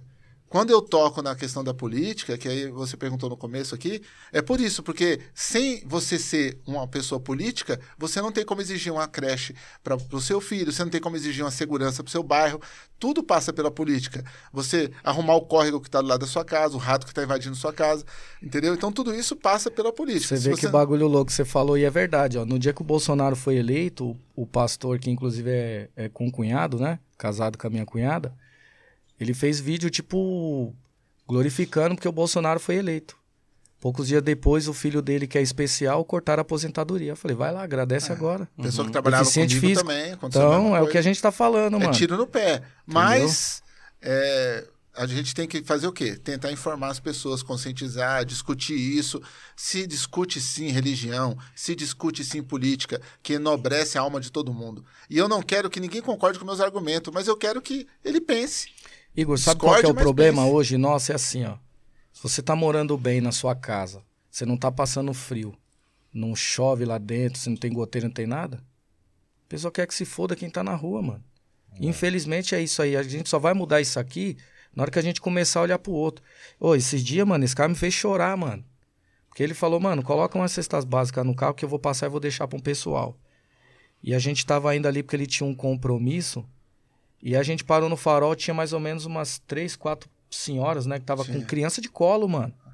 Pedindo coisa no farol. Esse cara falou, mano, parei o carro no meio do trânsito, foi lá, pegou a cesta básica e foi dar pro pessoal. E o pessoal, tipo, reclamando porque já tava atrasado pra ir embora. Mano, não era pra aquele pessoal, era pra outro. Tá ligado? Então, tipo assim, mano, eu falo, esses baratos que tem que fazer a diferença, mano. Então, acho que. o assim- Maurício foi comigo. Não, foi desculpa. foda. Esse cara me fez chorar Não, pra caralho, tá mas ligado? é o cotidiano nosso. O nosso cotidiano é assim. O, o Maurício foi comigo num, num acampamento que os caras estavam tirando uma favela e tal. E ele ficou mal também. Ficou, os Aquele caras dia ali tirou foi uns 15 barracos aquele dia, destruiu tudo. A gente tentou acolher as famílias. E aí o Maurício falou assim: Ô Gordão, vou pra casa que eu não tô bem. Amanhã a gente se fala. Ele ficou uns dois dias bugado. E aí depois eu chamei ele e falei: Mano, isso aqui é o meu cotidiano. Desculpa, mas você vai ter que ser forte. Que você vai colar, você vai ver que é assim. Tá ligado? A ação social é triste demais, Igor.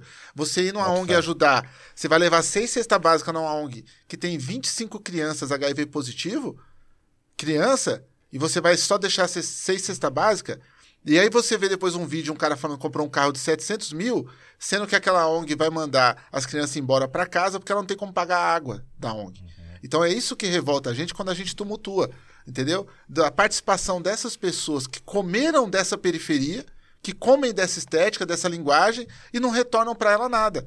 A minha obrigação como, como um cara que vendeu livro sobre a quebrada, isso é eu, tá? A minha sobre, sobre a quebrada é retornar para a quebrada o máximo que eu puder. Claro. Não é que eu sou bonzinho, não, é minha obrigação. Eu publiquei um livro chamado Capão Pecado. Eu falei do bairro e eu não vou fazer nada pelo bairro. Eu vou passar batido o popstar do bairro. Vou pro lugar tirar foto com o cara. Olha o cara aí. Mas eu, quando ia dormir à noite, eu não me sentia bem. Então, desde o começo, da primeira venda que eu tive da Onda Sul, eu fiz reverter um pouco pro bairro. E eu vou te falar, nunca me fez falta, irmão. Nunca, porque eu doei para alguém, eu deixei de ter em casa. Pelo contrário, cada vez que a gente doa, multiplica mais.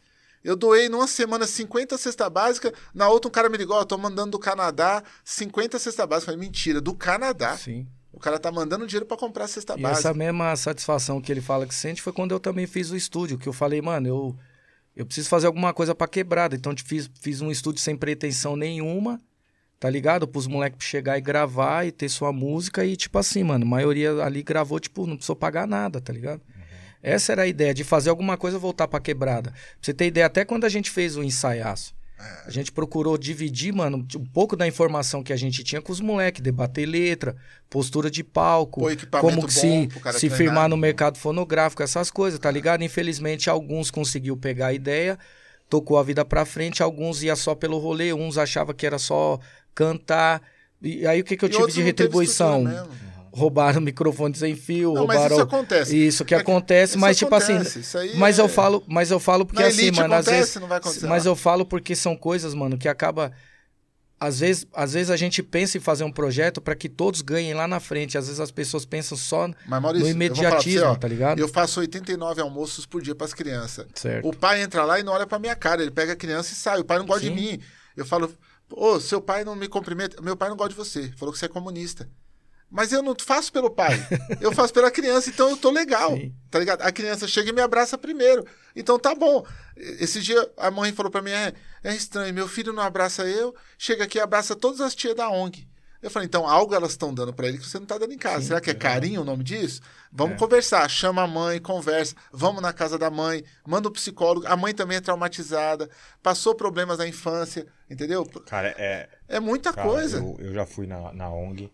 É umas histórias assim. sinistras, velho.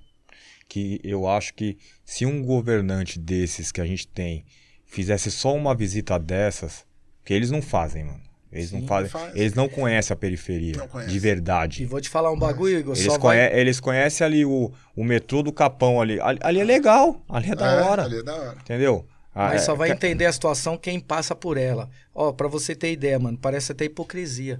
Em 97 eu tava passando fome, mano. Eu tava trabalhando com meu pai, um tempo depois. Fui serrar uma madeira, a madeira quebrou antes, eu cortei o pé com uma serra elétrica. Eu tomei 35 pontos no pé. Tomei ponto até no osso, certo? De ficar mais de dois meses de cama de não poder andar. O meu finado primo, tá ligado? O Luciano, ele ia no restaurante, ele levava, sabe aquelas latas de arroz, mas não é essas de, de acrílico, não de plástico, não, era lata mesmo. De, de a mulher colocar o resto de comida ali misturado, arroz, feijão, resto de carne. Ela falava, não posso te dar, mas eu vou colocar dentro desse saco de lixo, você vai lá e pega e leva pra casa. E isso muitas vezes foi minha, minha refeição, mano. Tá ligado? Então por isso que eu falo pra você, mano, não adianta às vezes a pessoa querer contar vantagem de um bagulho. Nunca foi dessa forma, mano. Tá ligado? É a mesma coisa de quando você vai falar de uma criança especial. Você acha que o cara que não passa por isso, ele vai entender o que nós É. estamos Não, falando? ó, você a mesma bebendo- coisa que você tem lá na, na É, a ONG, tá ligado? situação é, ela é, É foda, Eu vou mano. te contar uma história. A gente tem que sair um pouco da casinha. Sim. Ano passado, agora, a- a sexta agora, né? Amanhã a gente vai ter o Dia das Crianças lá, vai distribuir presente pra todo mundo e tal. E ano passado a gente teve o Dia das Crianças. Eu tava conversando com o Criolo no telefone e eu falei, Criolo, se liga disso aqui. Tinha um menininho, pequenininho, tá ligado? Cinco anos, que é irmão do Pablo. Não vou falar o nome dele pra não expor ele, mas é irmão do Pablo. Ele tava brincando com o carrinho. E aí eu filmei e mandei pro Criolo. Olha isso aqui, o moleque brincando de carrinho que nem nós, arrastando a lata no chão, tá ligado? Aquela latinha de óleo, né? Básica. E eu falei, ó, brincando que nem nós quando era pequeno, né? Mandei pro Criolo. Esse menino, ele tinha cinco anos, mano. Ele não podia entrar na minha ONG. A prefeitura não deixa eu ter alunos abaixo de seis anos. Entendeu? E é uma coisa que eu sempre bati de frente, porque eu tenho alunos de seis anos que cuida de alunos de três anos. E eu tenho aluno de 10 anos que cuida de criança de oito meses. Porque a mãe vai trabalhar e não tem quem deixar. Então, assim, ou eu tenho essa criança dentro da ONG com nós, ou ela fica sozinha, trancada dentro de casa. O dia inteiro, muitas vezes comendo bolacha, mano. Então, esse menino tava lá, não podia entrar, mas no dia das crianças ele foi participar. Foi quando eu filmei ele brincando lá tal. Ele pintou o cabelo de amarelo, a coisa mais linda. O pai desse menino levou ele e matou ele, velho. Como Entendeu? assim, velho? É, o pai não tinha guarda, eles moravam num barraco. O pai foi lá e falou: Ó, eu vou levar o menino porque eu vou ficar uma semana com o menino. A mãe autorizou, o menino morreu na mão do pai, velho. Tá ligado? A prefeitura enterrou o menino no outro dia, não teve laudo, não teve investigação, e nós não pode puxar nada porque senão a ONG acaba. Se eu denunciar um pai por causa disso aí, a ONG acabou. Todo mundo tira as crianças e acabou. Não é a primeira, não vai ser o último. Entendeu? Mas nós perdemos porque faltava seis meses pro menino entrar pra ONG. Porque se ele entra pra ONG, nós vigia o pai. Nós vigia a mãe. A gente manda os psicólogos avaliar. Mas falou, não, pegou pneumonia. Em cinco dias o pai matou o menino, velho. Se bateu, se não cuidou, se não deu comida, entendeu? Aí você vai no pai. Vamos bater no pai, vamos lá olhar. Vamos, vamos chamar nas ideias esse pai. O pai tava bêbado num barraco, irmão, que não tem telha. Não tinha condição daquele moleque ir pra lá. Então pode ser que ele pegou pneumonia assim e morreu na mão do pai. Você entendeu? Então é uma pobreza tão extrema de, de você pegar uma criança com a touca, no calor, de 40 graus, e falar: Você tá vindo de touca, mano? Não, tio, é que eu quero vir de touca. Aí no segundo dia foi estranho. Não, vem cá, vamos chamar, vem cá. Ô, Everton, por que você tá de touca? Não, tio. Everton, não tem nós você usar touca, você tá suando, tá muito calor, você fez capoeira de touca. Não, tio. Aí você tira a touca pra, pra mim ver, não vai acontecer nada, nós vamos te, te ajudar e tal. O moleque tem um furo na cabeça, velho. O pai fez um furo na cabeça do moleque, batendo no moleque. Entendeu? Essa é a realidade que a gente vive. Quando a gente é, tumultua, indignado pelas coisas, é por causa disso aí.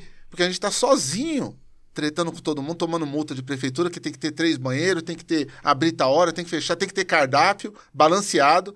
A prefeitura me exigiu ano passado cardápio balanceado porque eu tenho que ter um prato diferente por dia para servir para as crianças. Então eu tenho que ter uma, uma, nutricionista que diga a salada que tem, e no outro dia eu não posso repetir a salada, cara.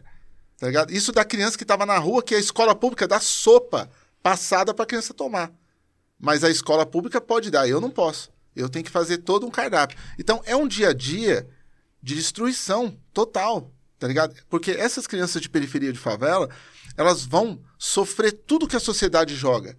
Tá ligado? Tudo que o adulto erra, tudo que uma empresa não, não, não viabiliza o pai para ganhar mais, tudo que um, um, convênio não integra uma pessoa, é a doença da avó, que é o filho que vai cuidar, que é o neto que vai ter que trabalhar mais cedo. Então, todos os problemas da sociedade são jogados nessas crianças, tá ligado? E não é fácil trabalhar com isso. É muito difícil. Ah, Fez, mas como você aguenta esse peso? Para mim não é um peso. Eu perco, mas eu me amparo nos que eu ganho. Você entendeu? Se eu não me amparar nos que eu ganho, aí eu fico louco. Entendeu? Porque tem hora que eu tenho, eu tenho que lidar com essa margem que eu perco, mano. Porque eu não controlo. É, eu tive uma mãe que deixou o filho morrer de chorar, Igor. Ele chorou três dias, mano. Até morrer, mano. Que loucura. E você sabe, né, que aí eu recebi. O cara falou: não, eu posso pôr a polícia para tirar o filho lá e tal. Eu falei, não, não posso ter contato com polícia, com nada, não. Eu tenho algo dentro da comunidade, não quero, não vou nada com polícia. Não, posso... não mas o conselho tutelar, então você liga pro conselho tutelar e manda. O conselho foi lá. E o conselho não tinha onde mandar a criança, velho. Não tem onde mandar. Tá tudo lotado, não tem verba para instituição. Foi desviada as verbas para instituições religiosas para cuidar de dependente químico. Então não tem clínicas que não são coligadas com religiosidade dentro da quebrada para cuidar do dependente químico, que era a mãe do menino. E aí o problema vai se alongando, entendeu? Então nós estamos falando desse tipo de situação. Uhum. É, é difícil. É contos da Sul.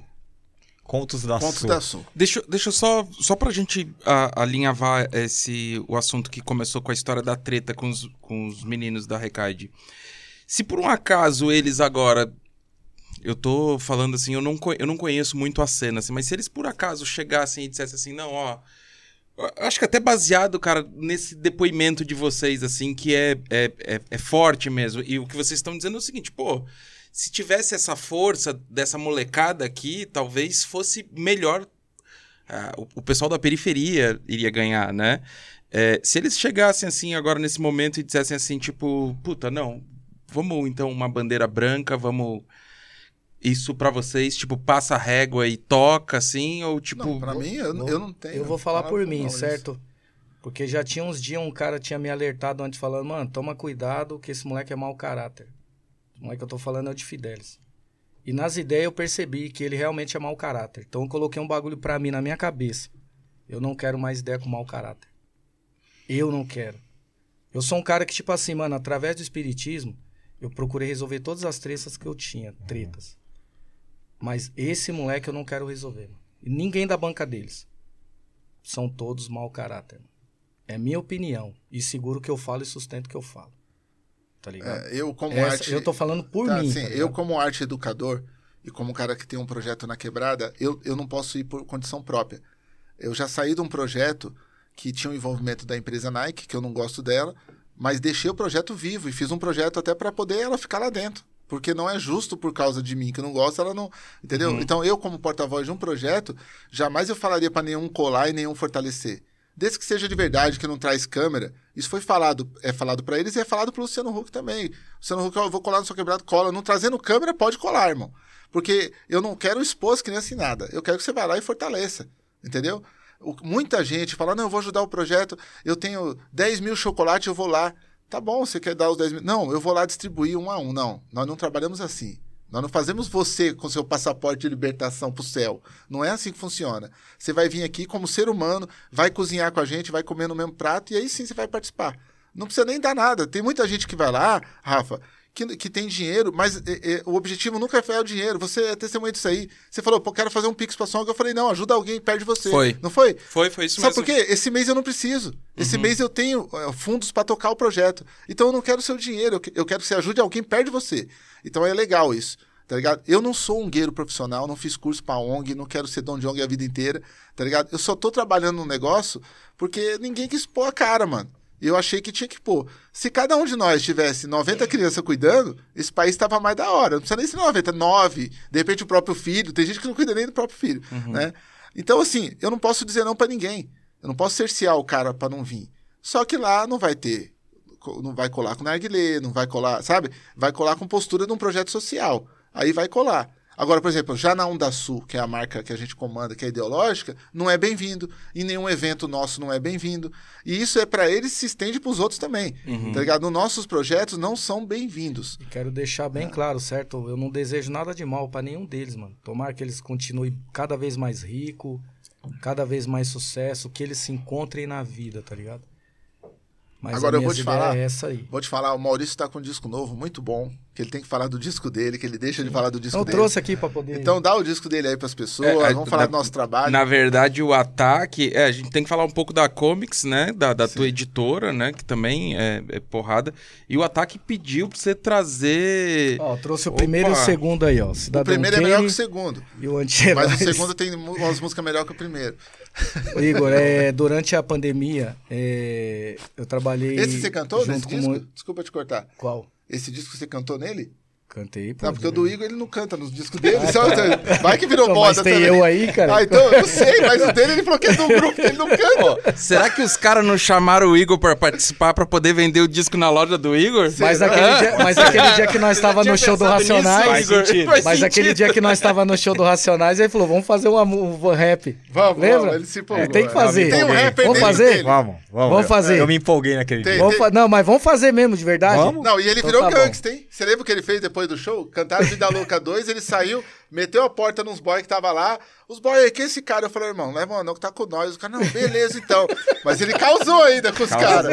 Ele causou. É, esse dia aí foi meio sinistro. Foi foda, mano. Então, é, durante a pandemia aí foram 47 músicas novas, onde eu separei essas Cara, tem primeiras 47 15. músicas aqui? Não, desse disco aí.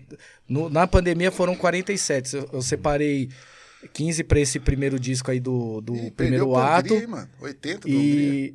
Não, mas se você 80. pegar 80 dele, não vale 5 dessas aí, certo? Desculpa falar aí. Hungria. É, coitado. Mas esse teu é do início de 2020, né? O Cidadão Kane, né? Cidadão Kane, na verdade, eu lancei esse disco em 2019, eu, é, final de 2019. Eu subi ele pouco tempo depois, em 2020, nas plataformas, porque eu quis valorizar primeiro a mídia física em respeito aos fãs, né? Que, que, que gosta ainda de, de, de consumir, de ver o lance da ficha técnica. Sim, bem legal. Então, essa era a ideia. Tentei fazer a mesma coisa com o Anti-Heróis, infelizmente não deu. Então a gente subiu primeiro nas plataformas e poucos dias depois saiu a mídia física. É, você tem meu- colecionadores de, de CDs o tempo todo na quebrada. Eu Tá quero ouvir ligado? porque. É, eu, então. Eu quero ouvir não, não por você. Sim. É porque eu sou fã de um cara aqui, do Lino Cris. Ah, Nossa, é muito louco. Sou fã Ó, dele. eu vou te falar, mano, é muito, muita, muita coisa mudou pra mim depois que eu comecei a produzir com vários caras diferentes, Uhum. tá ligado? Então, por exemplo, você pega aqui esse primeiro disco aí. Até eu te falei isso várias Sim, vezes. né? várias vezes. Pra você ter ideia, você me apresentou o Sprite, Ah, ele, ele, pra mim ele fez 4 bits, mano. Legal. Tá ligado? Moleque foda pra E caralho, gostei Jonga dele. também, Você foi o primeiro ligado? do Jonga. Sim, então, vários casos a gente passa, porque isso aí é uma troca de informação. sim, Ô, sim. quantos caras eu não falei, Fez? Ouve esse cara que esse cara é Não, foda. Ô, eu fui num show desse cara com, com esse cara do, do David Gilman, Do David Gilmour, do, do, Pink do, Floyd. do, Pink, É. do Pink Floyd. Pô, você é louco, eu, eu não conhecia. Uhum. Tá ligado? Pô, você é louco, eu saí de lá, mano, de Catártico. alma lavada. Pô, você é louco, foi Ma- mas foda, mano. s- Sabe um, um- um momento que eu achei é, legal, assim? Foi quando o. o- é, eu acho que o Ferrez comprou o disco do Criolo, não sei qual que foi, e te deu, e você falou, não gostei. Não, foi o contrário. Não, calma, calma. Calma. Aí você falou, não gostei. Eu falei, mano, ouve direito, mano. Aí você ouviu e falou, mano, depois de acho que seis meses, você- É. eu acho que eu entendi não, agora. foi o contrário. Primeiro, quando eu tinha Que a comprado gente até aquele zoava ele, né? Foi. Ó, não, foi. mas você vai entender. Primeiro eu comprei aquele O Criolo Doido, que era o Capinha Sim, Azul, lembra? Sim, sim. É, Acho que é Ainda Há Tempo o nome É, do disco? Ainda. É isso, né? Que Eu falei, cara, eu achava. Não, eu achava louco, porque primeiro eu já vi ele no, no- naquela coletânea do Espaço, Espaço Rap, Rap, DVD. sim. Falei, cara, que louco, né? ele- Cara, com maior vontade. E ele era, ele era de um grupo chamado Pacto Latino, Pacto não era Latino, isso? Tem esse disco também. Era isso, né? Ah, ele lançou o disco. Tem uma música Não, do mas Criolo eu não sei se chegou. Tinha, né? Tem, tem. Então, eu conhecia ele com esse grupo. E ele cantava até com um chapéuzão, Ah, sim. Sim. né? Falei, cara, que louco. Eu, eu gostava da identidade do Ah. cara. E aí comprei esse disco, achei muito louco. Mostrei pro Ferrez, o Ferrez não curtiu. Não gostei, muito gritado. Aí Sim. depois ele lançou na orelha. É isso? Sim. É, nó na orelha. Na orelha, né? Aí o Alexandre Aí- Maia falou, escuta. Envenenada. Hã? A MPC envenenada acho que foi que saiu primeiro. Não, esse eu, esse eu não. Esse, do DKP. Ah, mas não, mas esse eu não, não Esse conhecia. aí não foi, não, não não. Eu não conhecia. Eu, eu, eu, eu conheci ele através daquela coletânea do Espaço Rap, É. do DVD, Sim. certo? Ali eu achei muito louco, aí depois saiu aquele disco dele, é, o CD. Com- Achei muito louco. E, inclusive, uma das músicas que eu mais gostava era que tinha participação do, do Bastardo do SNJ. Sim. Eles Né? faziam é, muito rap Mano, parecido, você né? é louco, muito, Era muito foda, parecido. É, mano. muito foda, tá ligado? Tem muita escola ali do, do, Sandrão, do Elhão, deles Sim. tudo E aí junto, depois né? eu comprei o Também, na orelha. Bastardo. Mano, eu não gostei mesmo, de verdade, eu não entendi, mano. E eu me apaixonei. Aí eu peguei e falei, Fez, toma. Fez gostou. Ele me deu, eu fiquei louco. Nossa, Depois que passou uns dias, mano, aí eu entendi a proposta do disco. Aí eu Sim. fui e comprei o vinil. Sim. Depois eu comprei o CD Porque de dá um volta, tá estranhamento, ligado? cara. Sim. Do ainda há tempo. Pô, nó na orelha, caramba, é Tem uma É uma onde, história é, muito- onde, é onde a gente fala pra você ver que o ser humano ele é foda quando ele quer evoluir. Porque você pega esse disco ainda há tempo na orelha, não tem nada a Não, ver, nada mano. zero. Esquece. É. Aí Eu Tá tenho uma ligado? história muito importante pra falar sobre esse momento que é, quando o Criolo ele, ele lançou o primeiro, que é, que é, que é Boom Pep mesmo, né? É rapão mesmo, é, ninguém acreditava no CD. Ninguém. Nem o próprio cara que lançou. Porque na época o cara que lançou, lançou Facção Central também lançou o Criolo. E ele falou, meu, eu vou. Isso aqui que vai vender. E Se eu cheguei- preocupou com e- os E eu números, cheguei né? nesse cara e falei assim, cara, eu, eu, eu não tenho grana, mas se você deixar aqui é, meio que consignado, eu vou ficar com os mil do Criolo. E o Criolo ficou sabendo. Aí ele falou, meu, você vai mesmo acreditar? Eu falei, não, eu vou acreditar, vou pegar os mil, mano. E vendi, velho, os mil CD dele. Do primeiro. E eu Ah, comprei na sua loja, é, inclusive, é. viu?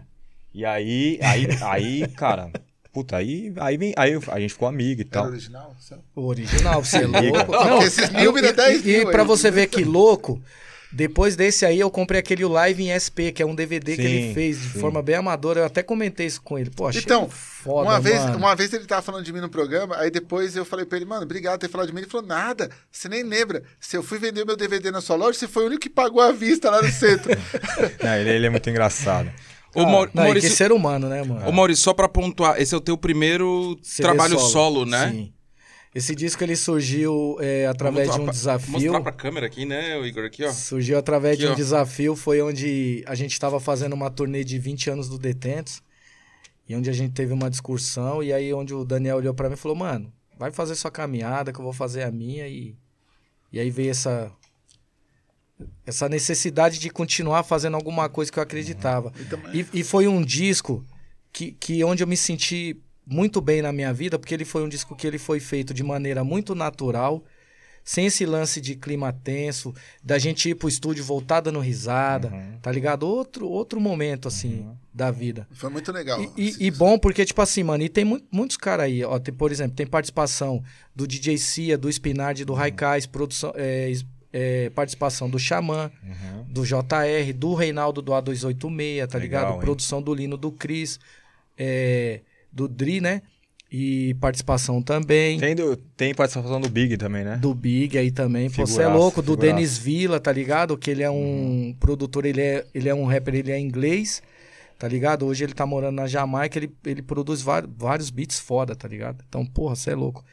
E já que o Anti-Heróis é, é um disco que, pra mim, eu fiquei um pouco meio receoso de lançar, porque tem umas músicas um pouco diferentes, umas duas ali mais românticas. Tem uma meio Neo Soul, que é participação Olha, com o Lino Love Songs? Cris. Tem também, tá ligado?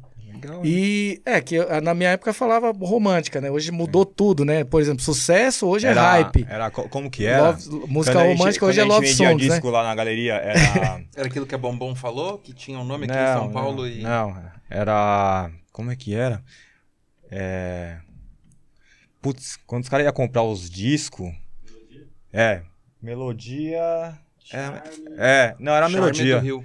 O, a- a- É? As músicas românticas, Cynthia Raiz. essa-. Ô, tem os discos de melodia aí? Tem. Eu trouxe Tem um disco da Cintia Reis ah, aqui. esse aí você vai me dar, né? Não, esse não. Mas depois eu quero contar a história dela, se deixar. Não, esse, esse, esse é legal, mano. E, e, cara, assim... é, e, e você, Gordo?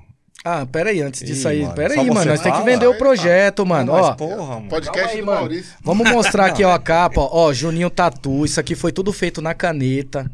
Tá ligado? Tudo feito na caneta. Eu quero que você abra o encarte aqui, que você olhe, tá ligado, mano? O cara ganhou Você todo o dinheiro da vida dele com disco. E agora não Ah, olha. é. É, Não não, foi quero que você olhe. não, É isso, irmão? É, isso que é a aí ideia. Isso aí é tudo É, na sim. caneta, Ah, tá agora ligado, você fala, mano? o hype é o sneaker. Não, eu sou sneakerhead.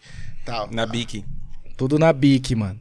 Aqui o moleque, ó, ele tá jogando bolinha, mano, de Good em Marte, mano. Só pra você ver que brisa, mano. Tá ligado? Mostra aqui. É, mano. Então essa é a ideia, tá ligado? Agora o cara assiste round 6 e não sabe o que é bolinha de gude. É. Na Netflix, o cara não sabe o que é. Aí esse disco depois ele tem uma continuação, um segundo ato, Ele mas só vai sair em dezembro. aqui, né? Não, pelo contrário, eu tô mais magrinho um pouco, mano. O Igor só zoou, Eu, eu, eu conheci, O Igor não vai te levar a sério nunca, né? eu conheci o. Maurício, ele tinha 170 quilos, velho. É. Mentira, sério mesmo? Não. Não, não, Mentira. mas você tinha uns 130. Não, tinha uns tinha 94, Ah, para, mano, para. 94 quilos. Era Na época da gravação do giga- DVD do gigante. 80, sim, 94 quilos, mano. Tô deformado. Eu Não lembro. aguentava nem abaixar pra amarrar Meu o irmão, tênis. quem tem 94 quilos é deformado? Ô, louco. Não, mas pra É, mim, essas é, eu ideias. também não tô- 1,70m. Eu tenho 99. Eu também não tô, Ah, então, eu então legal. Então, tipo assim, ó, isso, você tem cara. quanto de altura? É, gordofóbico, nojento. 1,85, Então, eu acho. então você imagina o peso do Igor em 1,70. É. Eu não gosto desses rappers mexicanos aí, que eles acham que a gordofobia é foda. É, isso tá fora de moda, fora, cara. Isso daí não. Pô, eu, eu posso falar dele agora? Pode, Obrigado. mano, por favor. Fale. Ô, Ataque, fica de olho aqui que os hambúrguer. É... Ah, chamou uns hambúrguer? Ih, ó, já tá. Ô, Nossa, eu tô ó. morrendo de fome. É, Aí, eu vamos pedi- comer pedi alguma uns coisa aqui. aí. Pobreza Pega aqui, é- aqui, Gordo, vai pegar lá no outro. Seguinte, é, me fala aí, você vai lançar livro? Sim, agora, exatamente agora, às 6 horas da tarde hoje, entrou em pré-venda na Amazon Uhum. com 30% de desconto, quem quiser comprar, O Demônio de Frankfurt. É meu E- novo livro, meu novo romance. Pode crer, você falou no começo. E, e boneco, que você tem uma. um- Como é que. Como Eu é tenho que uma fala? empresa de toys, Uma né, de empresa de bonecos. É a, a porcovelha? É, tem um amigo meu que falou: quando você for falar, Ferrez, fala, "Bon- eu tenho uma empresa de hominho. Cara, lembra dos Action, hominhos, aqueles action. hominhos? Action figure. De action figure, hominho, né? Na verdade. Mas eu montei essa empresa que eu sempre colecionei brinquedos, Sim. né? Desde pequeno, assim. Quando eu pude Comandos em ter... ação, Falcon. Nossa, eu, É Falco boy- eu tive boy, com 40 anos, irmão. Boy, porque né? Falco na, na favela Pra não chegava, resumir, o que eu tenho em vinil, esse cara tem em boneco. Ah, tem. É E- tipo isso. E eu resolvi montar uma empresa que faça é, bonecos de autores nacionais. Porque Legal. tem muito Batman, Thor, Homem-Aranha no mundo. E a gente precisa de uns bonecos que tem a ver com o nosso país, né? Então a gente tá selecionando alguns desenhistas aí, estamos produzindo. Produzimos a coleção do Lourenço Mutarelli. E agora vamos produzir, que é um autor nacional, um, um ar- artista nacional. E agora vamos produzir o boneco do João Gordo, que tá para sair esse mês aqui. Se der tudo certo, então vai sair o bonequinho do João Gordo, matador de fascista. Esse, eu, esse eu quero. Ele vai ter uma clava, assim, toda suja de sangue, legal. matando fascista. Vai ser bem bacana. Legal. Fockness. E boneco do Tchê, nada? Cara, do Tia tem que ter autorização, né? Tipo, eu só faço toys com autorização, Sim, eu pago sim, royalties sim, pros sim. autores, tudo certinho. Até pra me expor nas feiras que a gente vai fazer parte a partir do ano que vem. E tenho, como eu tenho um projeto com a editora também, o projeto da empresa de bonecos, ela tá indo bem. A Porcovelha Toys. Quiser seguir a gente lá, gosta de boneco, gosta de articulado, busca lá, Porcovelha Toys. E 100% fabricado no Brasil. 100% fabricado no Brasil, desenvolvido aqui, criado aqui, todo 3D, toda a concepção e bonecos de vinil, que é muito raro, não tinha no Brasil antes bonecos de vinil. A gente inaugurou essa coisa de ser articulado tudo, porque não é fácil produzir nada no Brasil, né? Então nós ativamos uma fábrica que estava parada, não estava mais mexendo com isso nessa escala e conseguimos tocar essa escala de forma diferente. Ixi. Falar em mano. vinil, né? Vamos mostrar um pouquinho, né? Ixi, Mas eu nem mano. terminei cara- aqui, meu. Não, pode terminar, Irmão, irmão. Minhas crianças dependem de Mas, comer. mas, ó, aproveitar o, o negócio. terminar aí. Aproveitar o negócio Ah, do vinil. Quando você fala Márcio, né? vinil, é o mesmo produto do. Não, não. não. o É- vinil Patoy ele é um material igual desse Funko Pop aí. Uhum. Né? Ele é um material que eh, a gente tem que desenvolver no bronze. É bem mais difícil as máscaras para poder fazer pintura. Então, assim, são 17 profissionais para poder conceber um toy. Tá ligado? Ataque, você falou pro Maurício trazer esses vinil pra quê, velho? Pra É, humilhar. Ele falou que era pra mostrar assim, mano. Pra, pra me dar? Pra Ah, me dar algum de presente aí? Ele falou, mano, traz uns vinil que tem que ser ouvido antes de morrer, né? Ah, legal. Eu Fez até falou, pô, achei bem positivo o, o tema, né? Agora, eu quero só concluir essa, essa ideia da, da, da fábrica, para ele poder entrar nos vinis. Desculpa, É Maurício. que ele não vai parar Não, depois. né? Ele não vai parar depois de falar. Então, só para mim falar minha última fala. É, Tá, tem uma pô, a entrevista que, o- que o Rafa Corova fez que, que tem muito a ver comigo. Porque ele falou que tem vontade de parar já com 40 anos, tá ligado? Uhum. Porque já fez muita coisa, produziu muito. Eu também, eu produzi muito. Muita mercadoria, muito, muito é, CD, muito livro, muita coisa. E aí tem uma hora também que você acha que você vai parar. Mas aí no outro dia eu acordo, que nem você também falou, dá para criar um monte de coisa legal. Cara, eu também tenho Obrigado. essa, essa. É no final do dia que a gente quer parar daí, né? No final do dia a gente pensa assim, puta, vamos, vamos se aposentar, mas aí, de fato, cara, é- essa é a sensação. E eu acho que só pra você finalizar também, falar da tua editora de quadrinhos também, Ah, né? sim. Ela é exclusiva de quadrinhos. Esse teu livro que você tá lançando é por essa editora, pela É. Comics? Eu ia lançar pela Selo Povo, que é a editora que eu tenho de livros, mas eu tive que lançar pela Comic Zone, porque a Comic Zone já tem um público de quadrinhos muito alto, né? E que também gosta um pouquinho do meu trabalho, do- de autor. Então a gente lançou por ela agora, hoje, um livro muito bonito desenvolvido pelo Tiago Ferreira, com quatro mulheres ali na diagramação, na, na correção dos textos, no trabalho com os textos comigo, e os desenhos do Lourenço Mutarelli também no livro, com mais outros desenhistas nacionais muito importantes. Eu peguei a nata, o Gabriel Bá, o Doug Firmino, o de Salete, tá ligado? Peguei a, a nata dos autores nacionais e cada um fez um desenho exclusivo pro livro. E é uma história de amizade. A gente na Alemanha, é, quando eu fui viajar para a Alemanha com 78 autores do Brasil, e ali, em vez de fazer as palestras, os eventos na- é, normais, eu e o Mutarelli ficamos bebendo uísque e tentando encontrar o demônio. Você quer saber se a gente achou o demônio e trocou ideia com ele?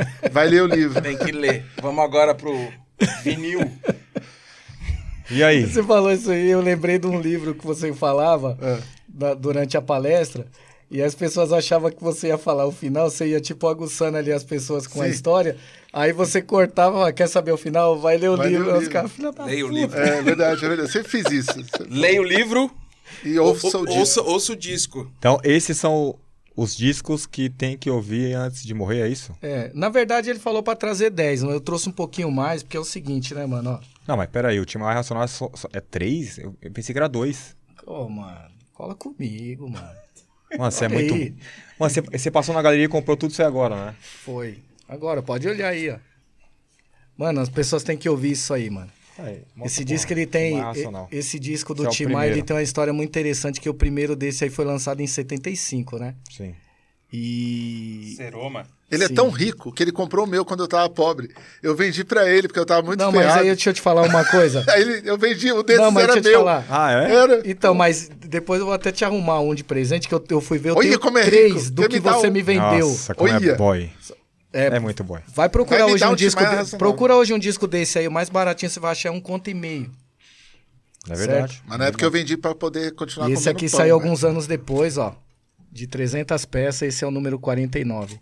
Esse aí é legal pra caralho. Músicas inéditas, viu? Mas Esse o- esse disco aqui eles É, lançaram há pouco tempo atrás, não, Não. foi? Não. Ne- Ou- Não existe, tipo assim, reprensagem oficial. Não pode, É né? numerado, tá vendo atrás? Numerado esse daí. Esse aí saiu alguns anos depois e ele tem músicas inéditas. Apenas uma aí que é Você é a Estrela do Meu Show que colocaram nesse disco, eu achei bem interessante. Mas esse disco ele tem uma qualidade um pouco inferior, tá ligado? Uhum. Dos dois primeiros? Dos dois primeiros. E esse disco aí foi lançado pela gravadora do Tim Maia, tá ligado?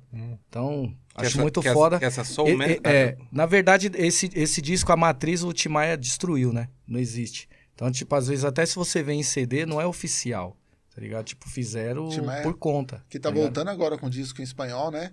Você sabe disso? Vão lançar um disco inédito do, do Tim Ah, Maia em é? espanhol com o clipe do Alexandre de Maio. É, É mesmo? clipe inédito. A família contratou o Alexandre de Maio para o clipe. que legal. Tá saindo agora um disco inédito. Acho que ele havia comentado mesmo comigo. O Tim Maia, ele tem um disco todo cantado em inglês que é muito foda, tá ligado?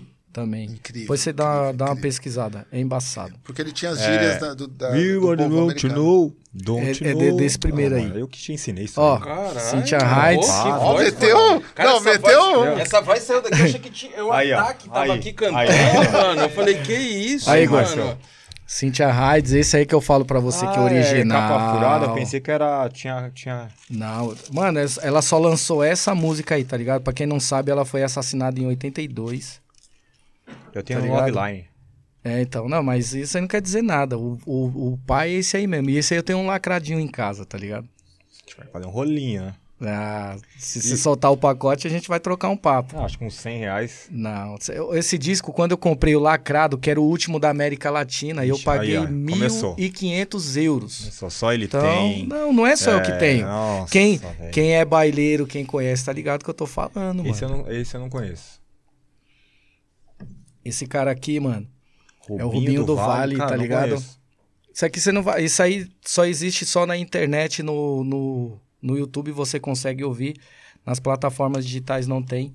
Esse é um disco muito embaçado, Esse eu tá tenho. ligado? Esse aqui é foda. Isso aqui é uma coletânea, mano. Mas por que, que é o interessante Esse eu dessa coletânea? Que tem aquela gravação original Ao do. vivo, Pra, né? É, pra, É, esse- pra, esse- diz- pra não dizer que É. não falei das flores, Esse tá eu ligado? tenho. Esse cara foi muito perseguido. É. Ó, quem fala hoje que é do rap, mano, procura ouvir aí, ó, Geraldo Vandré. É, e esse cara, ditadura, esse cara né? foi preso, né? Em cima do palco, né? Sim.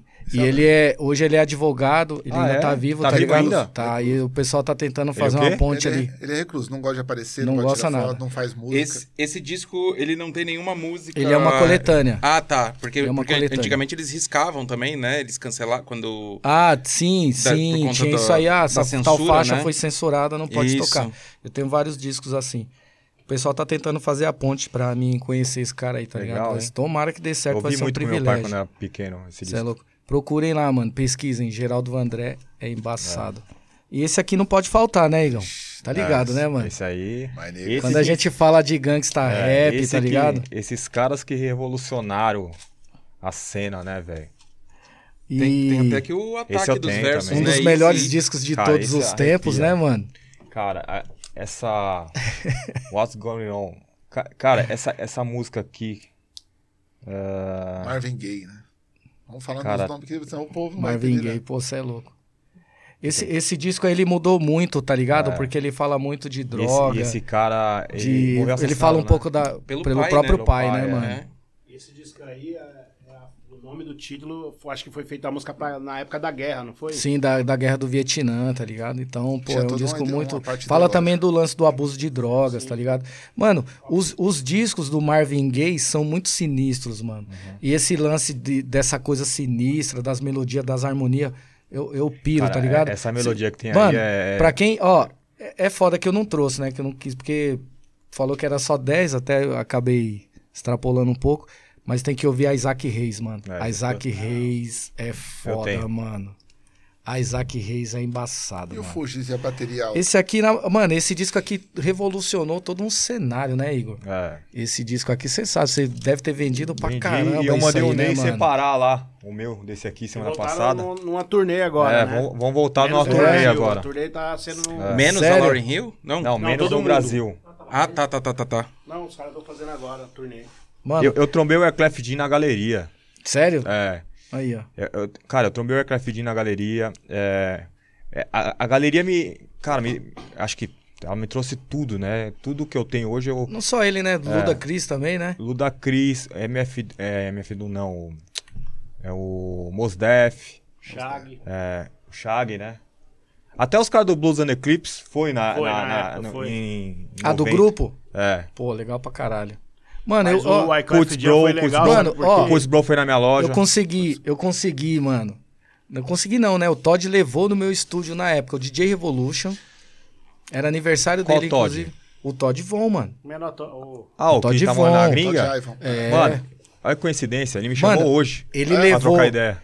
ele levou, ele levou no meu estúdio. O DJ Revolution era aniversário dele, a gente comprou um bolo. E hoje é aniversário vídeo. dele. Do Todd? Todd? É, que ele até falou pra Pô, mim. Você é louco, Todd, parabéns, mano. aí. O, o, Todd Ivory. Maurício, Vida longa. na época que o Wyclef Jean veio no Brasil, que foi na galeria, ele foi na loja do Walter, né? Você lembra do final do Sim, Walter? sim. Não sei se é finado, né? Eu falei Sim. finado.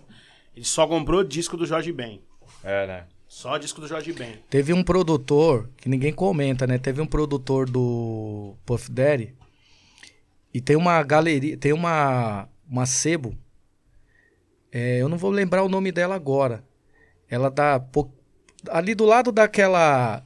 Do lado onde a gente tomava um chá gelado É, ali. acha, é. Tem uma, tem uma primeira, Tem. uma sebo, e depois tem uma outra que é uma bagaça, que tem uns Ah, discos ali é mesmo dono. na parede. Mesmo dono, né? É uma senhora. Os caras chegou ali uma época ali, o produtor do Puff Daddy, mano, os caras comprou 500 conto em disco e mandou tudo pra gringa, só nacional. Tá ligado? Só nacional. Isso aí foi foda esse dia aí. E esse aí? Esse aqui é o Gerson King Combo. Aí é considerado James Brown brasileiro. É, sim. Esse cara, infelizmente, ele faleceu ano passado, tá ligado? Ele- Abre aí pra você ele ver, morre- capa dupla. co- foi Covid que ele morreu? Não, Não? mano. Já tava já um pouco de idade já, né, mano? Infelizmente. Mas esse disco é muito foda, mano. Tá ligado? Muito louco. Esse aqui não pode faltar, né, mano? Esse eu tenho o Picture, mano. Esse eu também É, tenho, Picture, né? Eu tenho o Picture e tenho o de 25 anos Não, você não depois. tem, você não tenho, tem. mano. Tenho, mano. É, Abre. Esse é original. Abre aí pro pessoal ver que é Esse capa disco, né, dupla, Mal? Te tá contei. Tem- tem uma e- história- e isso aqui também é uma revolução. Mano, isso aí né, na quebrada era foda, Não, porque é o na seguinte, quebrada- né? Quem podia ter isso aí. né, Era mano? boy. Não, a gente ia pra casa dos Quem outros tinha Igor, era- só pra era ouvir. boy. Sim. Tá Olha, pra quem não sabe, né, antigamente, os discos, mano, era, Eu era comprei a tipo cassete muito. Era, era- tinha muito valor. Tinha. Às vezes, às vezes as pessoas, mano, roubavam disco dos outros, tá Sim. ligado? A minha mãe trabalhava o mês inteiro pra comprar um disco, velho. Ela tirava um pouquinho do salário dela e comprava. Eu ia na loja de disco com ela, do Gordo, ali do lado da biscoitaria no Capão, e ela comprava o disco e sempre por uma música. Todo mundo comprava disco por uma música. assim. Sim, Porque não sim. sabia as outras, né? Só Sim, tocava sim. um. Então- E esse aí, Ray Charles. Mano, esse, esse disco aqui eu acho muito foda. E depois que eu vi a história dele no filme, que eu achei mais louco ainda. Esse eu nunca tinha visto. Esse disco aí tem uma música que quando ele foi gravar no estúdio, que é I, I Believe to My Soul. Ele, as backing vocal tava tudo bêbada. Uma delas, né? E aí elas meio que começou, tipo, a errar. Aí o cara falou, mano, leva embora, porque na época foi descobrido aqueles, aquele gravador de oito pistas, né? E o Ray Charles não tinha ciência. Ele, ô, o que que é isso aí? Tá, um gravador de oito pistas. Aí falou, você pode reproduzir minhas vozes quantas vezes eu quiser? Ele falou, posso. Então leva as minas embora, só traz uma mina pra fazer o audione que o resto eu vou gravar, tá ligado? Então, puta, esse disco é muito pesado, mano. Legal. Tá ligado? E esse aí? Esse aqui é o do Grandmaster Ah, Flash, né? Porra, você é também, louco, né, esse- mano? O Grandmaster Flash também foi na galeria, não foi? Foi, foi. DJ sim. Ele é. o seu Google? É, que ele lembra, né? Ele é o Google pessoal. É, isso, isso aqui é muito pesado, né? Não, esse, isso- ca- esse cara revolucionou o break, né? A música do. Não só ele, como dança. aquela música também do Sugar Hill, Rapper's Delight, também Aham, foi foda, que sim. eu acabei não trazendo. E queria ostentar Esse isso é aqui também, pesado, né, esse mano? é Porra. Notorious Big, né? Que isso aqui é um disco de 25 anos de aniversário, né? Do álbum. Do Red to Die. presente? Não, isso aqui Não? são todos Ah, os. pensei que era presente. Isso aqui são todas as músicas, mas Caraca, em compacto, mano. Tá ligado? Esse nunca vi. E o louco. Tá? Ô, mano. Vou E, comer e esse o louco isso microfone, aqui. Nunca passei Olha, tanta Igor. fome no podcast. Tá Olha que chegando, tá louco, chegando. Gordo é foda, velho. Eu tô ligado. Ó, que louco. Eu tô olhando pros meninos, eu tô querendo pica-pau, tô imaginando um monte de panqueca, tá ligado? Vai, vai dar dentada nos meus discos, não, senão eu te agride. Não, Isso aqui é muito foda, isso é mano. ostentação. hein? Eu achei que Isso você ia é trazer bonito, o do né? Roberto Carlos lá Não que quis você... trazer porque é o seguinte, mano. Eu, eu, eu falo em todos os lugares. Eu sou muito fã do Roberto Carlos. Acho que tem muita gente que fala que é fã número um e tal. Eu acho que desses aí eu sou o número zero, tá ligado? Por que, que eu falo isso, mano? Eu tenho muita coisa do cara. Só que eu, eu falo isso em várias entrevistas minhas. Você não quer nunca se decepcionar com o artista, nunca conheça ele Nunca pessoalmente, mano. Fica Eu só com a obra. é. Fica só com a obra. E aquele dia que a gente tava no Shibuya lá, tomando uma cerveja, que a gente conhece, você me apresentou o Mauro, né? Que é o dono da Larte lá, da, da agência de carro. E ele falou, pô, mano, acho que eu vou fazer uma ponte pra você conhecer o Roberto. E eu fiquei tão eufórico, mano, com isso, que eu cheguei a sonhar que eu levei o disco pro Roberto autografar e eu entreguei na mão dele, ele quebrou. E no sonho eu voei na, na goela dele, tá ligado? Eu falei, porque ele odeia esse disco. Ele não mano. gosta, Ele né? não gosta. Ele não gosta. Aí eu falei, mano, faz o seguinte, deixa eu ficar só com a imagem que eu tenho, tá ligado? Mas o Roberto Carlos, pra quem não sabe, eu, eu, eu gosto dele porque, tipo assim, mano, ele é um cara que ele. Se você ouvir todas as músicas dele, nenhuma lembra a outra. Sim. Isso a gente tem que ser sincero e falar. Lógico que o auge dele parou ali no, no, no final dos anos 80, tá ligado? Mas, pô, 40 anos de sucesso mas, direto. Mas né, eu te mano? dei um presente de aniversário, eu te levei pra conhecer o Ronivon, pelo menos. Que é Mano, meu amigo, o Ronivon. Não, isso te aí, eu- isso aí eu, eu, eu tenho raiva de você até hoje, mano. Por quê? Porque é o seguinte, mano. Ah, você não foi com os discos, né? Eu tenho todos os discos do Ronivon, inclusive aqueles três psicodélicos Mas você dele. que- O Ronivon não era, não, Ele- era, ó. não era tipo galã na época? É, era o ele príncipe. Ele Ronivon, quase né? acabou com a o carreira do né? Roberto, É, né? Tá ligado? É. Ele falou, mano, empresta dois discos do. Empresta um disco do Ronivon pra mim fazer um scratch. Eu falei, você é louco, mano? Vou emprestar? Ele não empresta, mano. E, eu, e tipo assim, alguns discos eu tenho repetido. Sim. E aí eu tinha um Ronivon sem capa, eu entreguei o disco pra ele Eu não sem podia capa. falar Ele, não, que era não. surpresa, né? Falou, não, mano. Me dá com a capa e tal. Eu falei, não, mano, vai pra quê? Aí peguei o primeiro e o segundo e emprestei pra ele.